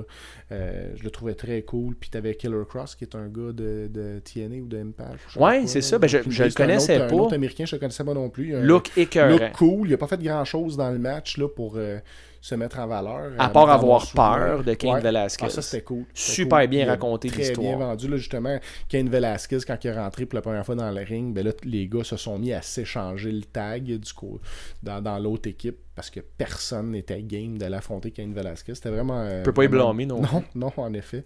On s'entend dessus que tu connais pas trop le gars, puis euh, tu sais, c'est- ça reste de la lutte arrangée, mais euh, tu peux quand même euh, échapper à un, un coup de poing un peu lourd ou euh, tu sais, rater un. Tu sais, tu veux pas rater un, un spot sur Kane Velasquez. Mettons que tu l'accroches, là. un pouce dans Ouais, l'œil ouais, ou quelque ouais, chose. Mais hein. Kane Velasquez, Brock Lesnar serait intéressant, WWE. Ah, tu te dis, man. Ouais, fait que ce match-là était bon, puis euh, le match d'après, ben là, c'était euh, euh, c'était une, une reprise un peu de, de ce qu'on avait déjà vu à euh, Kenny Omega, les Young Bucks contre le Rido Kid et les Lucha Brothers. Toi, t'aimes bien les Lucha Brothers? J'aime beaucoup les Lucha Brothers, Euh, mais ce match-là était Trop spotty. très spotty. Euh, moi, les, les, les, les pauses là, de, de vouloir tout faire synchro, mais de botcher la synchro, la syn- tu sais, qu'il n'y a rien de synchro finalement. Comme tes mots. Ouais. tu vas pouvoir euh, repackager le, le- ma toune de ce qui se passe de ce temps-là avec des nouveaux, des nouveaux clips. Sacrement! Ouais, fait que ce match-là, ben tu sais, ça, ça reste. Tu sais, ça reste peut-être le troisième meilleur match Ouais. de la soirée. Euh, Deuxième étant? Deuxième étant euh, le match de Kane Velasquez. Et premier, le, meilleur main match. event. Le main event. était sick. C'était Blue Demon Jr. euh, contre Dr. Wagner. Deux gars que je ne connais- que je connaissais pas, mais on a vu dans le package là, qui ont fait un long package au début euh, pour montrer un peu là, la rivalité entre les deux. Euh, tu m'as appris là, que c'était deux légendes euh, au Mexique, deux gars de 53 ans qui sont dans une condition physique exceptionnelle pour des gars de 53 ans. Euh, Puis c'est un classique du Mexique, masque contre cheveux. Donc Blue Demon Jr., c'est un, un- un masqué. Euh, Puis Dr. Wagner, Wagner, c'est un chevelu. Et euh, au Mexique, ben, les masqués et les chevelus s'affrontent. C'est ça, il y a des mafias de cheveux, hein. C'est ça, puis les perdants perdent leur chevelure ou leur masque. Ben, le masque, C'est très, c'est très symbolique. ben, surtout que le masque, euh, la famille de Blue Demon Jr., c'est le même masque depuis 73 ans. oh. Ben, c'est pas le même physiquement, mais c'est le, le même. Il s'en tirait le col. il s'en tirait le stock de hockey pas mal. Non, c'est le même design depuis toujours, son père et lui. Puis euh, c'est l'honneur de la famille, ben la famille Demon. Est-ce que c'est de quoi qu'on parle? Ben, on- on, voyait que la famille Demon, ils, ils ont des traits de ressemblance. Là. Ils Hmm. avaient tous le même masque. ouais, ouais, ouais, c'est Ouais. fou comment que ça C'est ressemble. fou, hein. Ça passe les- aux douanes, là, tu sais plus c'est qui. puis- Mais non, euh, on rit, là, mais c'était un match hardcore.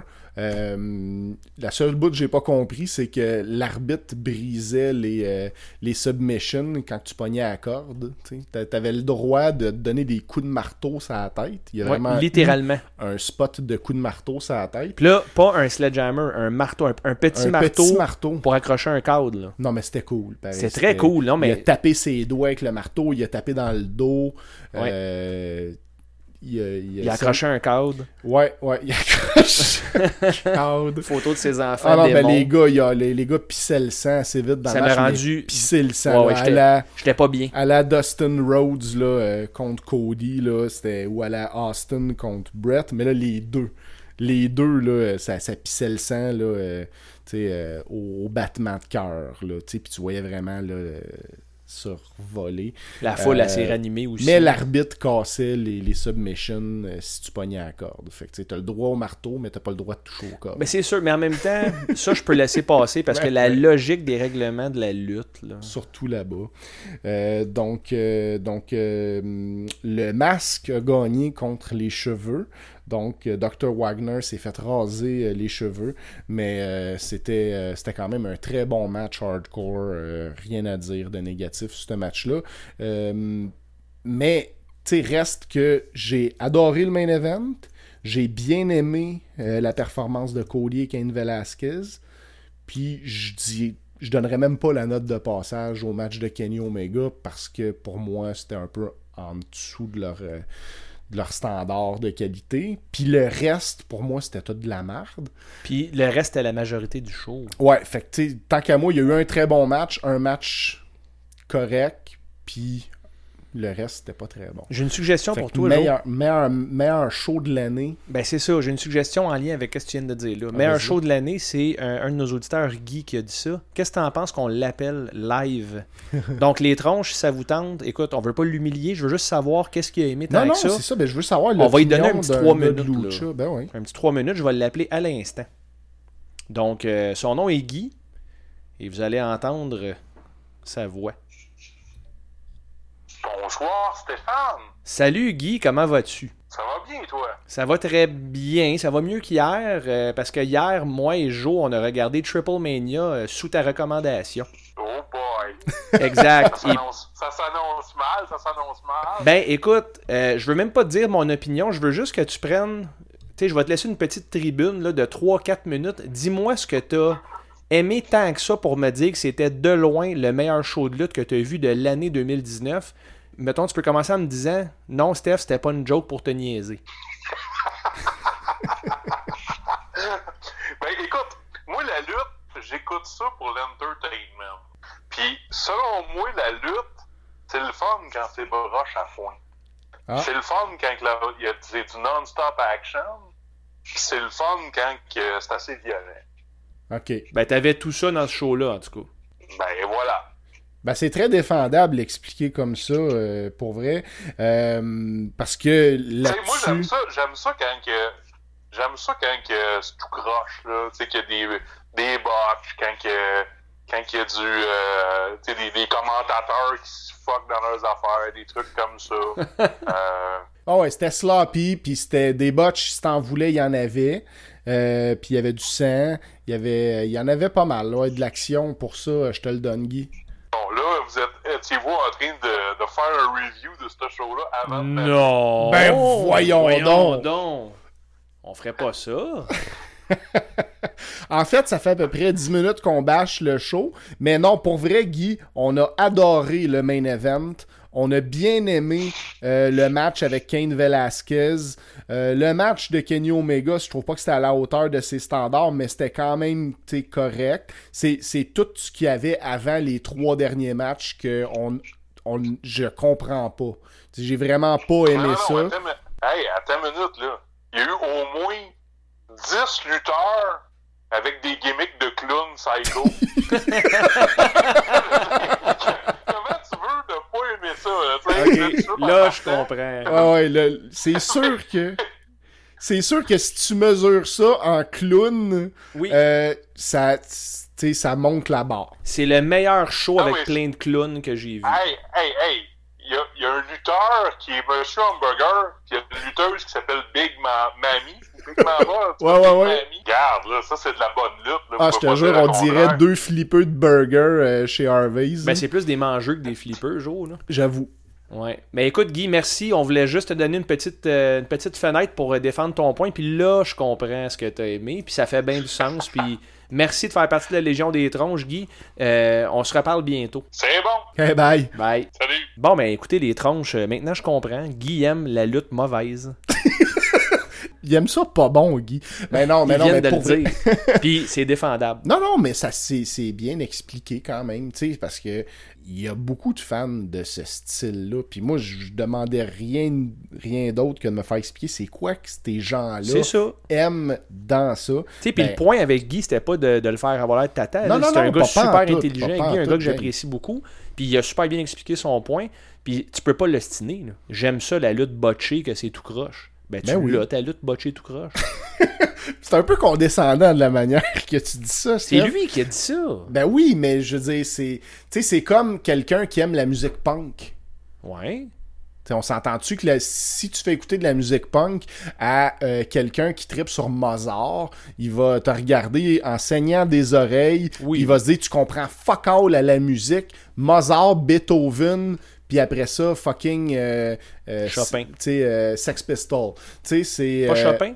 de Ramones ou tu sais de- c'est un son garage c'est un son avec volontairement euh, de la distorsion euh, tu sais c'est comme oui, non non non mais c'est ça C'est vrai. c'est vrai, si t'aimes la lutte tu sais il y en a qui aiment ça là, la lutte à- tu sais à IWS Mais on tu peux pas me dire on- que c'est condescendant quand Guy lui-même a dit j'aime ça quand c'est plein de botch. Ouais ouais mais Qu'est-ce que tu veux dire, là? Lui-même est condescendant en parlant de la lutte qu'il regarde. Il aime les botches, il aime les affaires ratées, les moves qui ont manqué leur coup. Si euh, NoFX présente un album, puis ils ratent leurs accords tout le temps, il n'y a pas quelqu'un qui va dire j'écoute ça dans mon char de la musique, qu'il manque, il manque la note, puis qu'il fausse tout le temps volontaire. Tu sais, comment, là? Non non mais Je comprends ton point pareil. Ouais, ouais, je, je comprends le point de Guy. Puis euh, c'est juste moi, dans ce que j'aime de la lutte, moi j'aime plus la lutte à la Mozart, mettons, qu'à la Sex Pistol. Mais euh, regarde, c'est euh, c'est dur de défendre, de, de, sur C'est des très goûts. subjectif. C'est très, très, très subjectif. Mais oui, euh, il l'a dit. Il aime ça, il aime ça les botches. On aime ça les botches. Il aime les botches et les clowns. Donc, euh, les tronches, on va passer euh, à, notre, euh, à notre fidèle ami des Boudreaux Média. Et on vous revient, on clôt cette semaine l'épisode avec quelque chose de spécial. Aujourd'hui, on présente les positions euh, 10 et 9 de notre top 10 de, selon nous, les meilleurs lutteurs de tous les temps. Et on va parler des critères par la suite, mais pour l'instant, des Boudreaux Média. Salut, c'est Steph d'Histoire de Tronche. Vous savez, de nos jours, tout le monde possède un téléphone intelligent et la plupart ont un appareil photo de bonne qualité. C'est donc vraiment facile de prendre des photos et de les publier partout. Mais, est-ce qu'il y a vraiment une photo prise avec un téléphone que vous aimeriez encadrer, puis afficher au mur pour la voir et la revoir? En plus, vous seriez certainement déçu du résultat si vous imprimez une photo prise avec un téléphone qui n'a pas été retouché par un professionnel pour obtenir une qualité d'impression optimale. Puis, faut pas oublier du côté corporatif. Gardez en tête que vos clients, là, ben, ils regardent vos photos de profil sur les réseaux sociaux. Puis, est-ce que votre photo de profil vous représente bien? Avec un photographe professionnel, vous l'aurez la photo wow. Appelez D Boudreau Média au 514-831-2779 ou visitez le dboudreau.ca. Il couvre les secteurs corporatifs et personnels depuis plus de 15 ans parce que D Boudreau Média, c'est les vrais professionnels de la photo et de production vidéo. Alors, Jo, je vais te laisser euh, présenter un peu nos critères de sélection. Mais il y a certains critères quand même pour, euh, mettons, euh, réduire. Ok, 2000 lutteurs dans notre, dans notre liste. Quels sont ces critères? Ouais, c'était très mal expliqué, Steph. Jo, explique donc tout. Puis moi, je parlerai plus jamais. Non, mais en fait, c'est ça. On- on a décidé de faire chacun notre top 10, mais le plus objectivement possible en tenant compte de critères. Donc, c'est pas Moi, je m'appelle Jo, puis je parle mieux que les c'est autres. pas notre liste de lutteurs préférés. On a décidé de prendre, mettons, trois critères euh, plutôt larges, de, de se faire chacun là, des notes à ces critères-là pour classer les lutteurs le plus objectivement possible. Mais on s'entend, ça reste très subjectif parce que la note qu'on a donnée à chacun de ces critères-là, ben, c'est selon nos goûts quand même, c'est façonné par ça. Euh, mais c'est pour faire une liste vraiment euh, en fonction de ces trois critères-là qui sont euh, la carrière. Donc, par carrière, on entend longévité euh, et euh, Accomplissement. statistiques, accomplissement. Là, mettons titre, victoire, défaite. Deuxième critère, ce serait euh, au niveau de l'argent, au niveau là, de la renommée, au niveau de l'importance dans leur époque. Donc, combien d'argent qu'ils ont pu rapporter à la business, à peu près, euh, à quel point ils ont dominé euh, leur époque respective. Puis le troisième euh, critère serait euh, le- la qualité euh, athlétique, là, vraiment la qualité de la lutte en tant que telle. Dans le ring, puis je mettrais les, les, les, les skills au micro euh, là-dedans. là. Oui, Donc, parce vraiment- que in-ring, ça, on a décidé ça ensemble. In-ring, ça correspond, le char- je veux dire, ça, ça comprend, dis-je, le charisme et les skills de lutteur. Ouais, c'est ça. Le charisme dans le ring est important. Des lutteurs qui ont moins d'offense, moins de moves acrobatiques, mais qui sont très charismatiques, ils vont donner Mais en un- même temps, tu sais, moi, dans, moi, in-ring, j'ai plus, je suis plus allé pour vraiment le talent dans le ring. Puis je pense que le charisme, il va quasiment avec l'argent d'un sens. Parce que souvent, le- mais grosso modo, c'est ça. tu sais, le- le- les accomplissements, mettons, statistiques, les accomplissements en argent, puis les accomplissements en qualité de lutte seraient peut-être les, les trois grands critères. Puis là, on, on a décidé de se faire notre top 10, puis on va pas vous, euh, vous sortir ça tout d'une traite. Euh, Aujourd'hui, on va vous parler vite fait des peut-être deux, trois chacun qu'on a eu qui n'ont pas fait le top 10, mais qui, a- qui, qui étaient proches. On pourrait parler de la- du bubble que tu Ouais, j'appelle faut ça aussi spécifier bubble. une chose bien importante, Joe, c'est nord-américain. Nord-américains, on compte les pas autres les lutteurs ouais. japonais. euh, Nord-américains, puis années 80 en montant. Donc nous, on n'a pas vu Harley Race.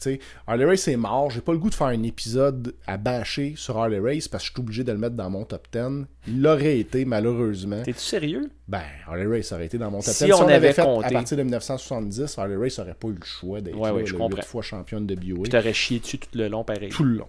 Fait que euh, on n'a pas fait ça. Puis quand on dit ah, nord-américain, ça veut pas dire l'ethnie, ça pourrait être un lutteur mexicain qui habite, qui a lutté aux États-Unis. C'est ça qu'on parle, le territoire nord-américain. Ouais, c'est ça. WWE, WCW, TNA en moindre mesure. Là, NWA. Euh, NWA, bien entendu. Donc de 80 à aujourd'hui, États-Unis, Canada, grosso modo. Parfait, C'est ça. ça. Puis pour ton bubble, euh, Euh, Pour mon bubble, on va en parler librement sans donner d'ordre à ça.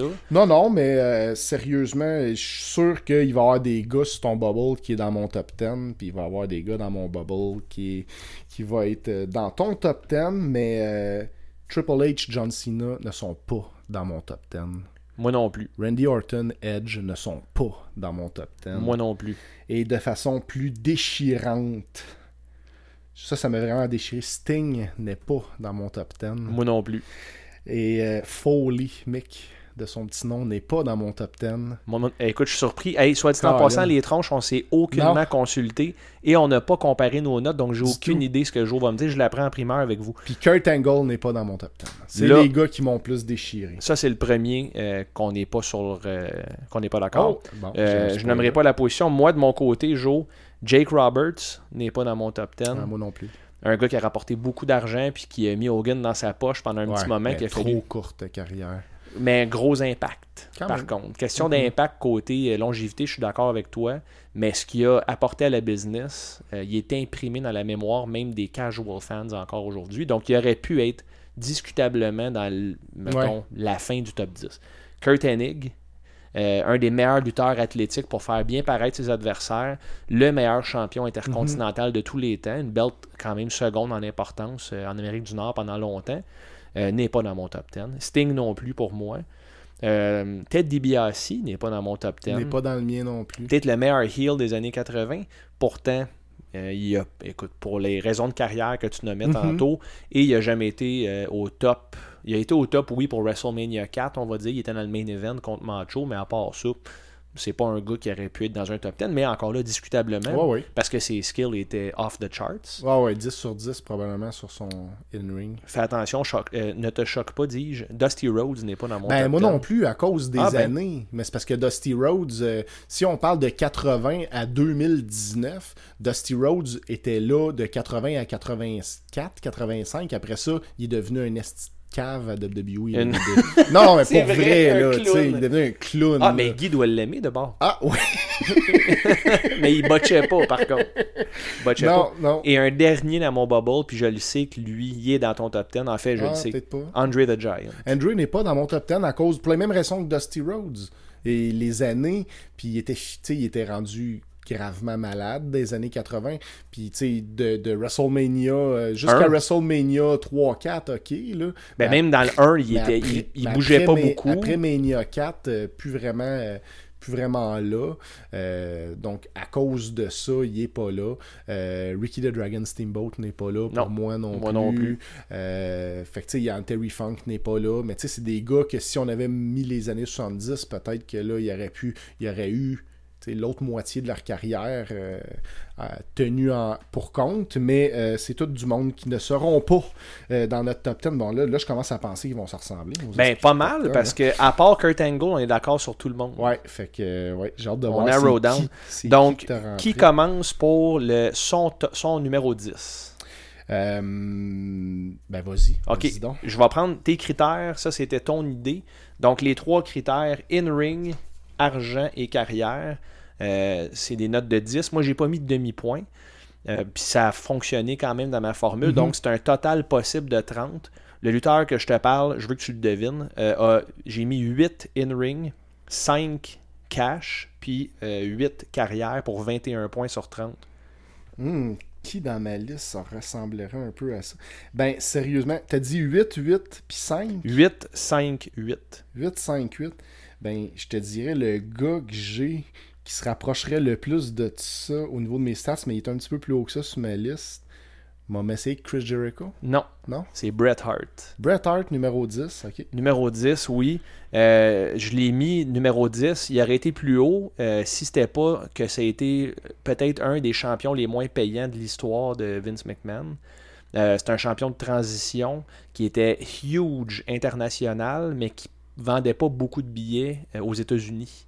Huge au Canada aussi, sur sa, dans, dans sa terre natale, évidemment. En Europe, huge également.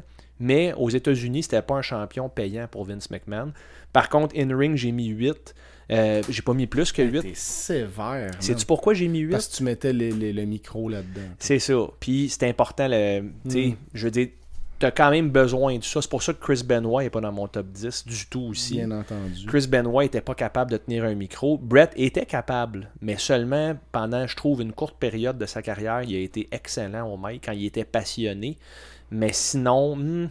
puis l'autre affaire aussi, euh, Brett euh, avait tendance à répéter le même type de match avec beaucoup d'adversaires. C'est une qualité du même coup. Euh, il a fait bien paraître des gars qui n'étaient pas supposés bien paraître. Des Kevin Nash ont donné des très bons matchs contre Brett. Des Undertaker avaient l'air des athlètes phénoménales. Euh, ben 8 sur 10, on s'entend, t'es presque parfait. là. Ben, tu vois, moi, Brett est, est un petit peu plus haut sur ma liste. Je vais pas dévoiler les chiffres parce que là, aujourd'hui, on va parler des positions 10 et 9. Seulement, ouais. Euh, Brett, on en reparlera euh, moins longuement à un prochain épisode parce qu'on en parle maintenant. Puis Euh, juste pour clore là-dessus, oui, hein, on- non, c'est correct, Joe, il n'y a pas de trouble, mais on revient au subjectif, objectif. C'est ça. Subjectif, il serait beaucoup plus haut, c'est un de mes lutteurs préférés de tous les temps. Objectivement, c'est c'est quand même une esti de bonne position, dixième meilleur Ouais. de l'histoire. là, tu vois, moi, pour moi, Brett est un petit peu plus haut. Euh, là où, je- suis, pour moi, au niveau de sa carrière, j'ai donné un 8 sur 10. Tu sais, au niveau de ses accomplissements, Moi aussi. au niveau de sa longévité, euh, sa, sa fin de carrière a été euh, sais, à partir du moment qu'il est parti de WWE, il y a quand même eu deux championnats du monde à WCW qu'on peut mettre à, son crédit, mais dans une année où ce que tout le monde a eu à la belle, tout presque, puis ça n'a pas été des bonnes runs pour lui. Euh, puis comme tu dis, à WWE aussi, il a pas rapporté beaucoup d'argent, supposément. Euh, il a été dans l'époque New Generation, qui a été une époque transitoire un peu difficile. Mais il a quand même été un précurseur du Attitude Era. Il a quand même été responsable du personnage euh, Vince McMahon, euh, heel character. là. Euh, pour moi, Brett, 8 sur 10, là, j'y ai donné. euh, moi, pour moi, Brett, c'est 10 sur 10 dans le ring. Fait c'est là qu'il a monté un peu. Euh, pour moi, le, le Même en comptant le charisme? ah, ouais, même en comptant le charisme. Mais pour moi, moi comme je t'ai dit, le charisme, je mettais peut-être plus ça dans l'argent au niveau de mes notes. Puis au niveau de l'argent, je suis peut-être un peu plus généreux que toi dans le sens que euh, pour moi, Brett a quand même dominé quelques années de l'histoire de la lutte. Euh, contrairement à des gars qui n'ont pas fait euh, la liste. Mettons un gars comme Kurt Angle, justement, que, que toi tu me dis qu'il fait ton top 10. Pour moi, Kurt Angle n'est pas dans le top 10 parce qu'il a jamais été the man. Il a jamais été le numéro 1 d'aucune année pour moi dans la lutte. Tu il a été là dans les années de... Tu sais, quand, quand, quand tu es là aux autour de Austin, de The Rock, puis The, The Undertaker, euh, puis Ouais, mais quand t'es H, celui qui donne le meilleur match à tous les je pay-per-views. suis d'accord, fait que, tu ça, ça te donne peut-être un, un 9 ou un 10 sur 10 in-ring, mais je dis, c'est pas toi qui, qui, qui vend le billet nécessairement. C'est la Tu faute du lutteur, ça? C'est la faute du lutteur. Est-ce que tu le Ben pénalises oui. dans le top Ben oui, 10? je le pénalise de pas avoir dominé son époque. Parce que, je veux dire, dans le top 10, dans mon top 10, les gars qui étaient devant lui dans cette époque-là sont hauts dans la liste. Mais quand tu es le quatrième ou cinquième violon, tu sais, corde euh, dans, du violon, tu es moins important. Brett a déjà été pendant quelques années le, le gars, lui puis Sean, euh, euh, à, une certaine, à une certaine période, puis il a été the hottest free agent, il s'est fait signer à gros, même si ça a été raté à WCW, euh, 80, tu sais, si tu, tu regardes les années, là, euh, après Hogan jusqu'à l'explosion de Steve Austin, Brett a quand même dominé une certaine époque. Ben, c'est pour, cette raison que C'est je sûr, un petit peu plus haut. Quand tu penses à ça, c'est juste 3 ans. Non, mais 3 ans ou 0.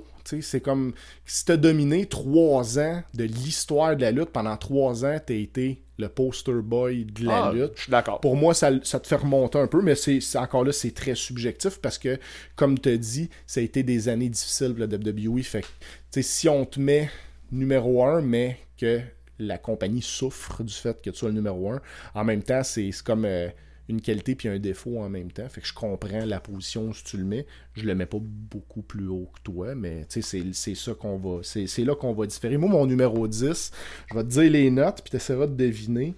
Euh, les notes que j'y ai données euh, au niveau de l'ensemble de sa. Moi, j'ai donné des demi-points, parce que sinon j'avais trop d'égalité. J'y ai donné 9,5 sur 10 pour l'ensemble de sa carrière. J'y ai donné 8 sur 10 pour l'argent, puis encore là, je trouve que j'étais peut-être généreux, puis 6 sur 10 dans le ring. Puis ça lui a donné la dixième place. Undertaker, En plein ça, mon Steph. ça fit très bien tes scores. C'est pour ça que Ouais. je l'ai deviné. Euh, moi, Undertaker est 9e. Ah, ben regarde, tu vois, on n'est pas trop, on diffère pas trop là-dessus. Non. Euh, donc, euh, Undertaker, j'ai donné 4 in ring, moi. Ah, regarde, tu vois, j'étais généreux en y donnant 6. pour ça que tu m'avais dit, toi, que tes, tes positions 9-10, c'était aux alentours de 21, je pense, Ouais, le score. mais c'était 21, aux alentours de 22. 23, 23 Puis Undertaker, sa, sa carrière, je l'ai mis plus haut que Brett, vu la longévité.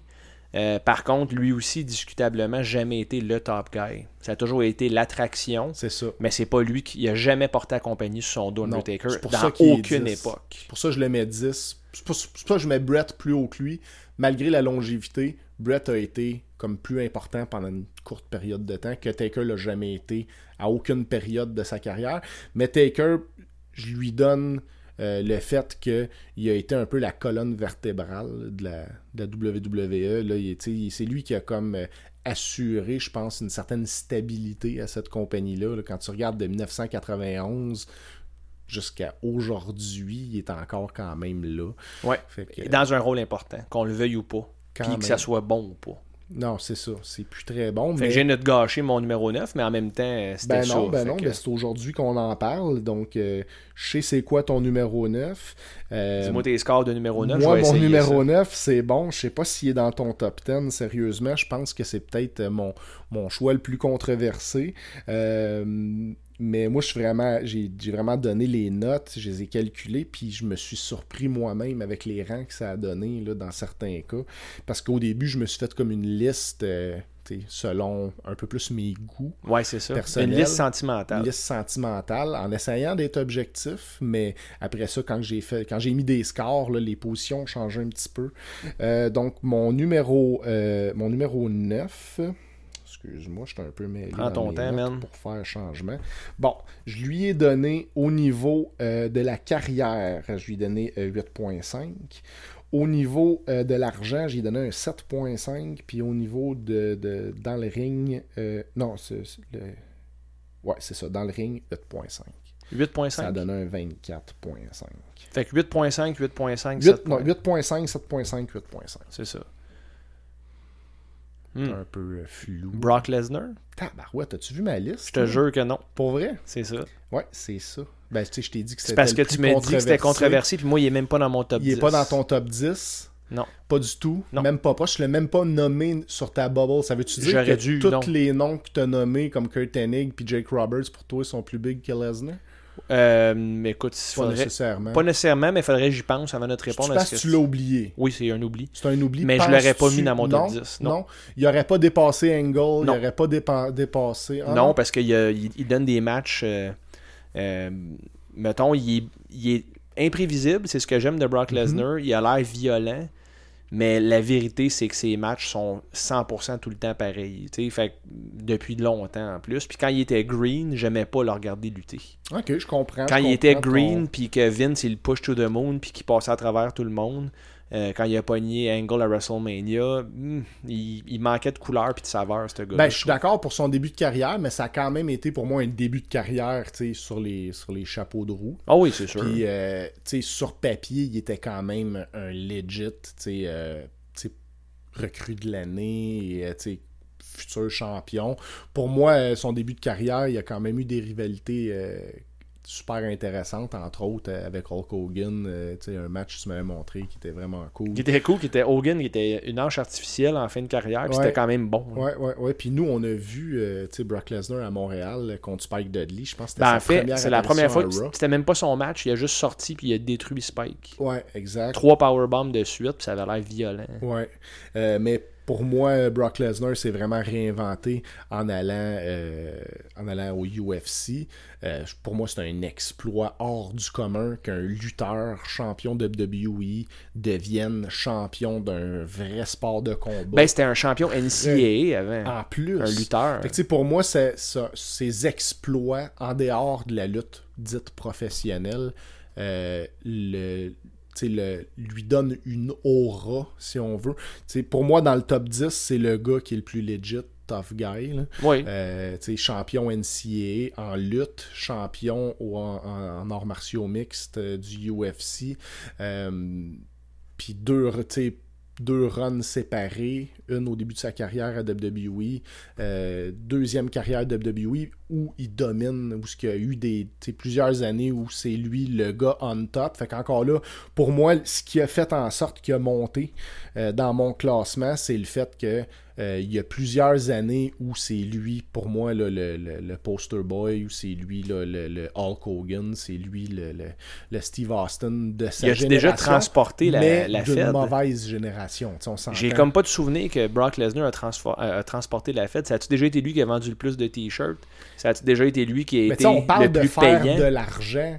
Si Vince juge que c'est Brock Lesnar qui doit gagner le plus d'argent à la fin d'un show, c'est que Vince, selon ses Ouais. paramètres à lui, pas sûr que c'est un bon barème. considère que Lesnar est celui qui vend le plus de billets. Ouais, mais je suis pas sûr que les ratings sont plus élevés quand Lesnar est à la télé. Les ça? ratings, non. C'est pour ça que je le pénalise. Je le pénalise, tu sais, quand je parle... Mais les ratings, ça fait quand partie je du cash. C'est sûr. Puis c'est pour ça qu'il est, il est 9e sur ma liste et non plus haut. Parce que j'y ai donné 7.5 au niveau de l'argent. Ce qui est quand même pas mauvais. Là. Ce qui est quand même pas mauvais, mais je veux dire, j'ai des gars plus hauts qui vont avoir des 10, qui vont avoir des 9.5, qui vont avoir des 8. Fait que, mais il est quand même, pour moi, c'est quand même lui en ce moment qui fait le plus d'argent. Donc, si tu fais de l'argent, c'est que tu rapportes de l'argent. là. Tu sais, c'est Oui et non. Vince, son système. Je comprends ce que tu dis, mais je suis pas sûr que- Il paye les lutteurs en fonction de ses revenus. Ça a toujours été ça. Il donne un pourcentage à chaque lutteur après un show. Puis celui qui gagne le plus, c'est celui qui vend des billets. En tout cas, aux yeux de. de- de- de- aux yeux de McMahon, puis Ben c'est oui. c'est un peu lui euh, l'arbitre à ce Il est sûrement plus au courant que toi puis moi, c'est sûr. Ouais, ben tu sais, c'est- ça reste c'est pour ça que ça reste subjectif. J'en sais rien combien qui rapporte d'argent. Puis oui, les codes d'écoute sont en baisse. Fait que ça aurait pu le pénaliser davantage. Puis au début, il était pas sur ma liste, je l'avais oublié. Puis là, j'y ai repensé. Puis j'y ai peut-être donné. Mais tu sais, 8 points. Moi je, moi, je trouve que dans le ring, il est legit. Je trouve qu'il y a de l'air. euh, il y a de l'air vrai. Euh, il y a souvent, là, il met sur le bout de mon siège parce que je me demande si les deux gars sont pas en train de se pogner pour vrai dans le ring. Puis ça, je trouve que c'est une qualité. C'est sûr. Ah, je l'aime aussi. Euh, là. Je l'aime aussi, mais Voilà pourquoi qui rentre. Fait que dans le fond, je sais pas qui qui aurait si toi tassé. Angle euh, dans ton top 10, moi je l'ai pas. Fait que c'est là. Tous les autres noms, on doit être d'accord. Parfait, ça. Bon, mais voilà pour euh, les positions 10 et 9 de notre top 10 euh, des meilleurs lutteurs de tous les temps. J'en reviens pas que le Brock Lesnar est sur ta liste encore, mais c'est euh, c'est très bien expliqué. Par contre, je peux pas rien dire contre tes explications. C'est très logique. Euh, recommandation de la semaine maintenant, Joe. Yes. Je vais te faire des recommandations en lien avec la position 10 et 9. Oui. Je te recommande le bon match de la semaine. euh, un match que j'ai un très bon souvenir. C'est Bret Hart contre Undertaker. Mon 10 contre mon 9. Euh, à SummerSlam 1997, au sommet de la feud avec Shawn Michaels, l'arbitre spécial, c'est Shawn Michaels, qui avait du heat terrible avec Brett dans ce temps-là. Euh, le match, on s'entend, c'est un match de Taker. Brett le fait bien paraître. C'est pas le meilleur match de lutte que tu vas avoir vu de ta vie. Mais contrairement à Triple A, il y a une histoire vraiment passionnante à suivre dans ce match-là. Et le mauvais match de la semaine, c'est les Brothers of Destruction, donc Undertaker et Kane, contre Chronic à Unforgiven 2001. Crush et Brian, euh, Crush et Brian Clark. Eh boy. Tu te rappelles de Chronic? Ouais, oui. Hein, ça va être bon, hein? Contre Taker Mais et Crush, il Kane. s'appelait pas Brian Adams. Brian Adams et Brian Clark. C'est ça. Moi, je l'appelle Crush, Tu fais bien. pour toujours. Moi, quand tu prends le nom d'un chanteur, là. Ouais, ben c'est son vrai nom. Euh, malheureusement pour lui, euh, c'est le seul match de Chronic à WWF. Tu vas comprendre pourquoi après. Alors voilà pour les recommandations de la semaine. Euh, pour les tiennes. Oui, c'est ça. mes recommandations de la semaine, ben, ça, ça donne bien. T'as mis un match de SummerSlam. Moi, je les ai mis en lien avec SummerSlam. Euh, Puis euh, un double lien. Mon bon match essaye de, de remonter mon amour euh, du, euh, du lucha, de la lutte mexicaine. Euh, et c'est un match, euh, un ladder match qui s'est passé au SummerSlam de 2005 entre Eddie Guerrero et Rey Mysterio.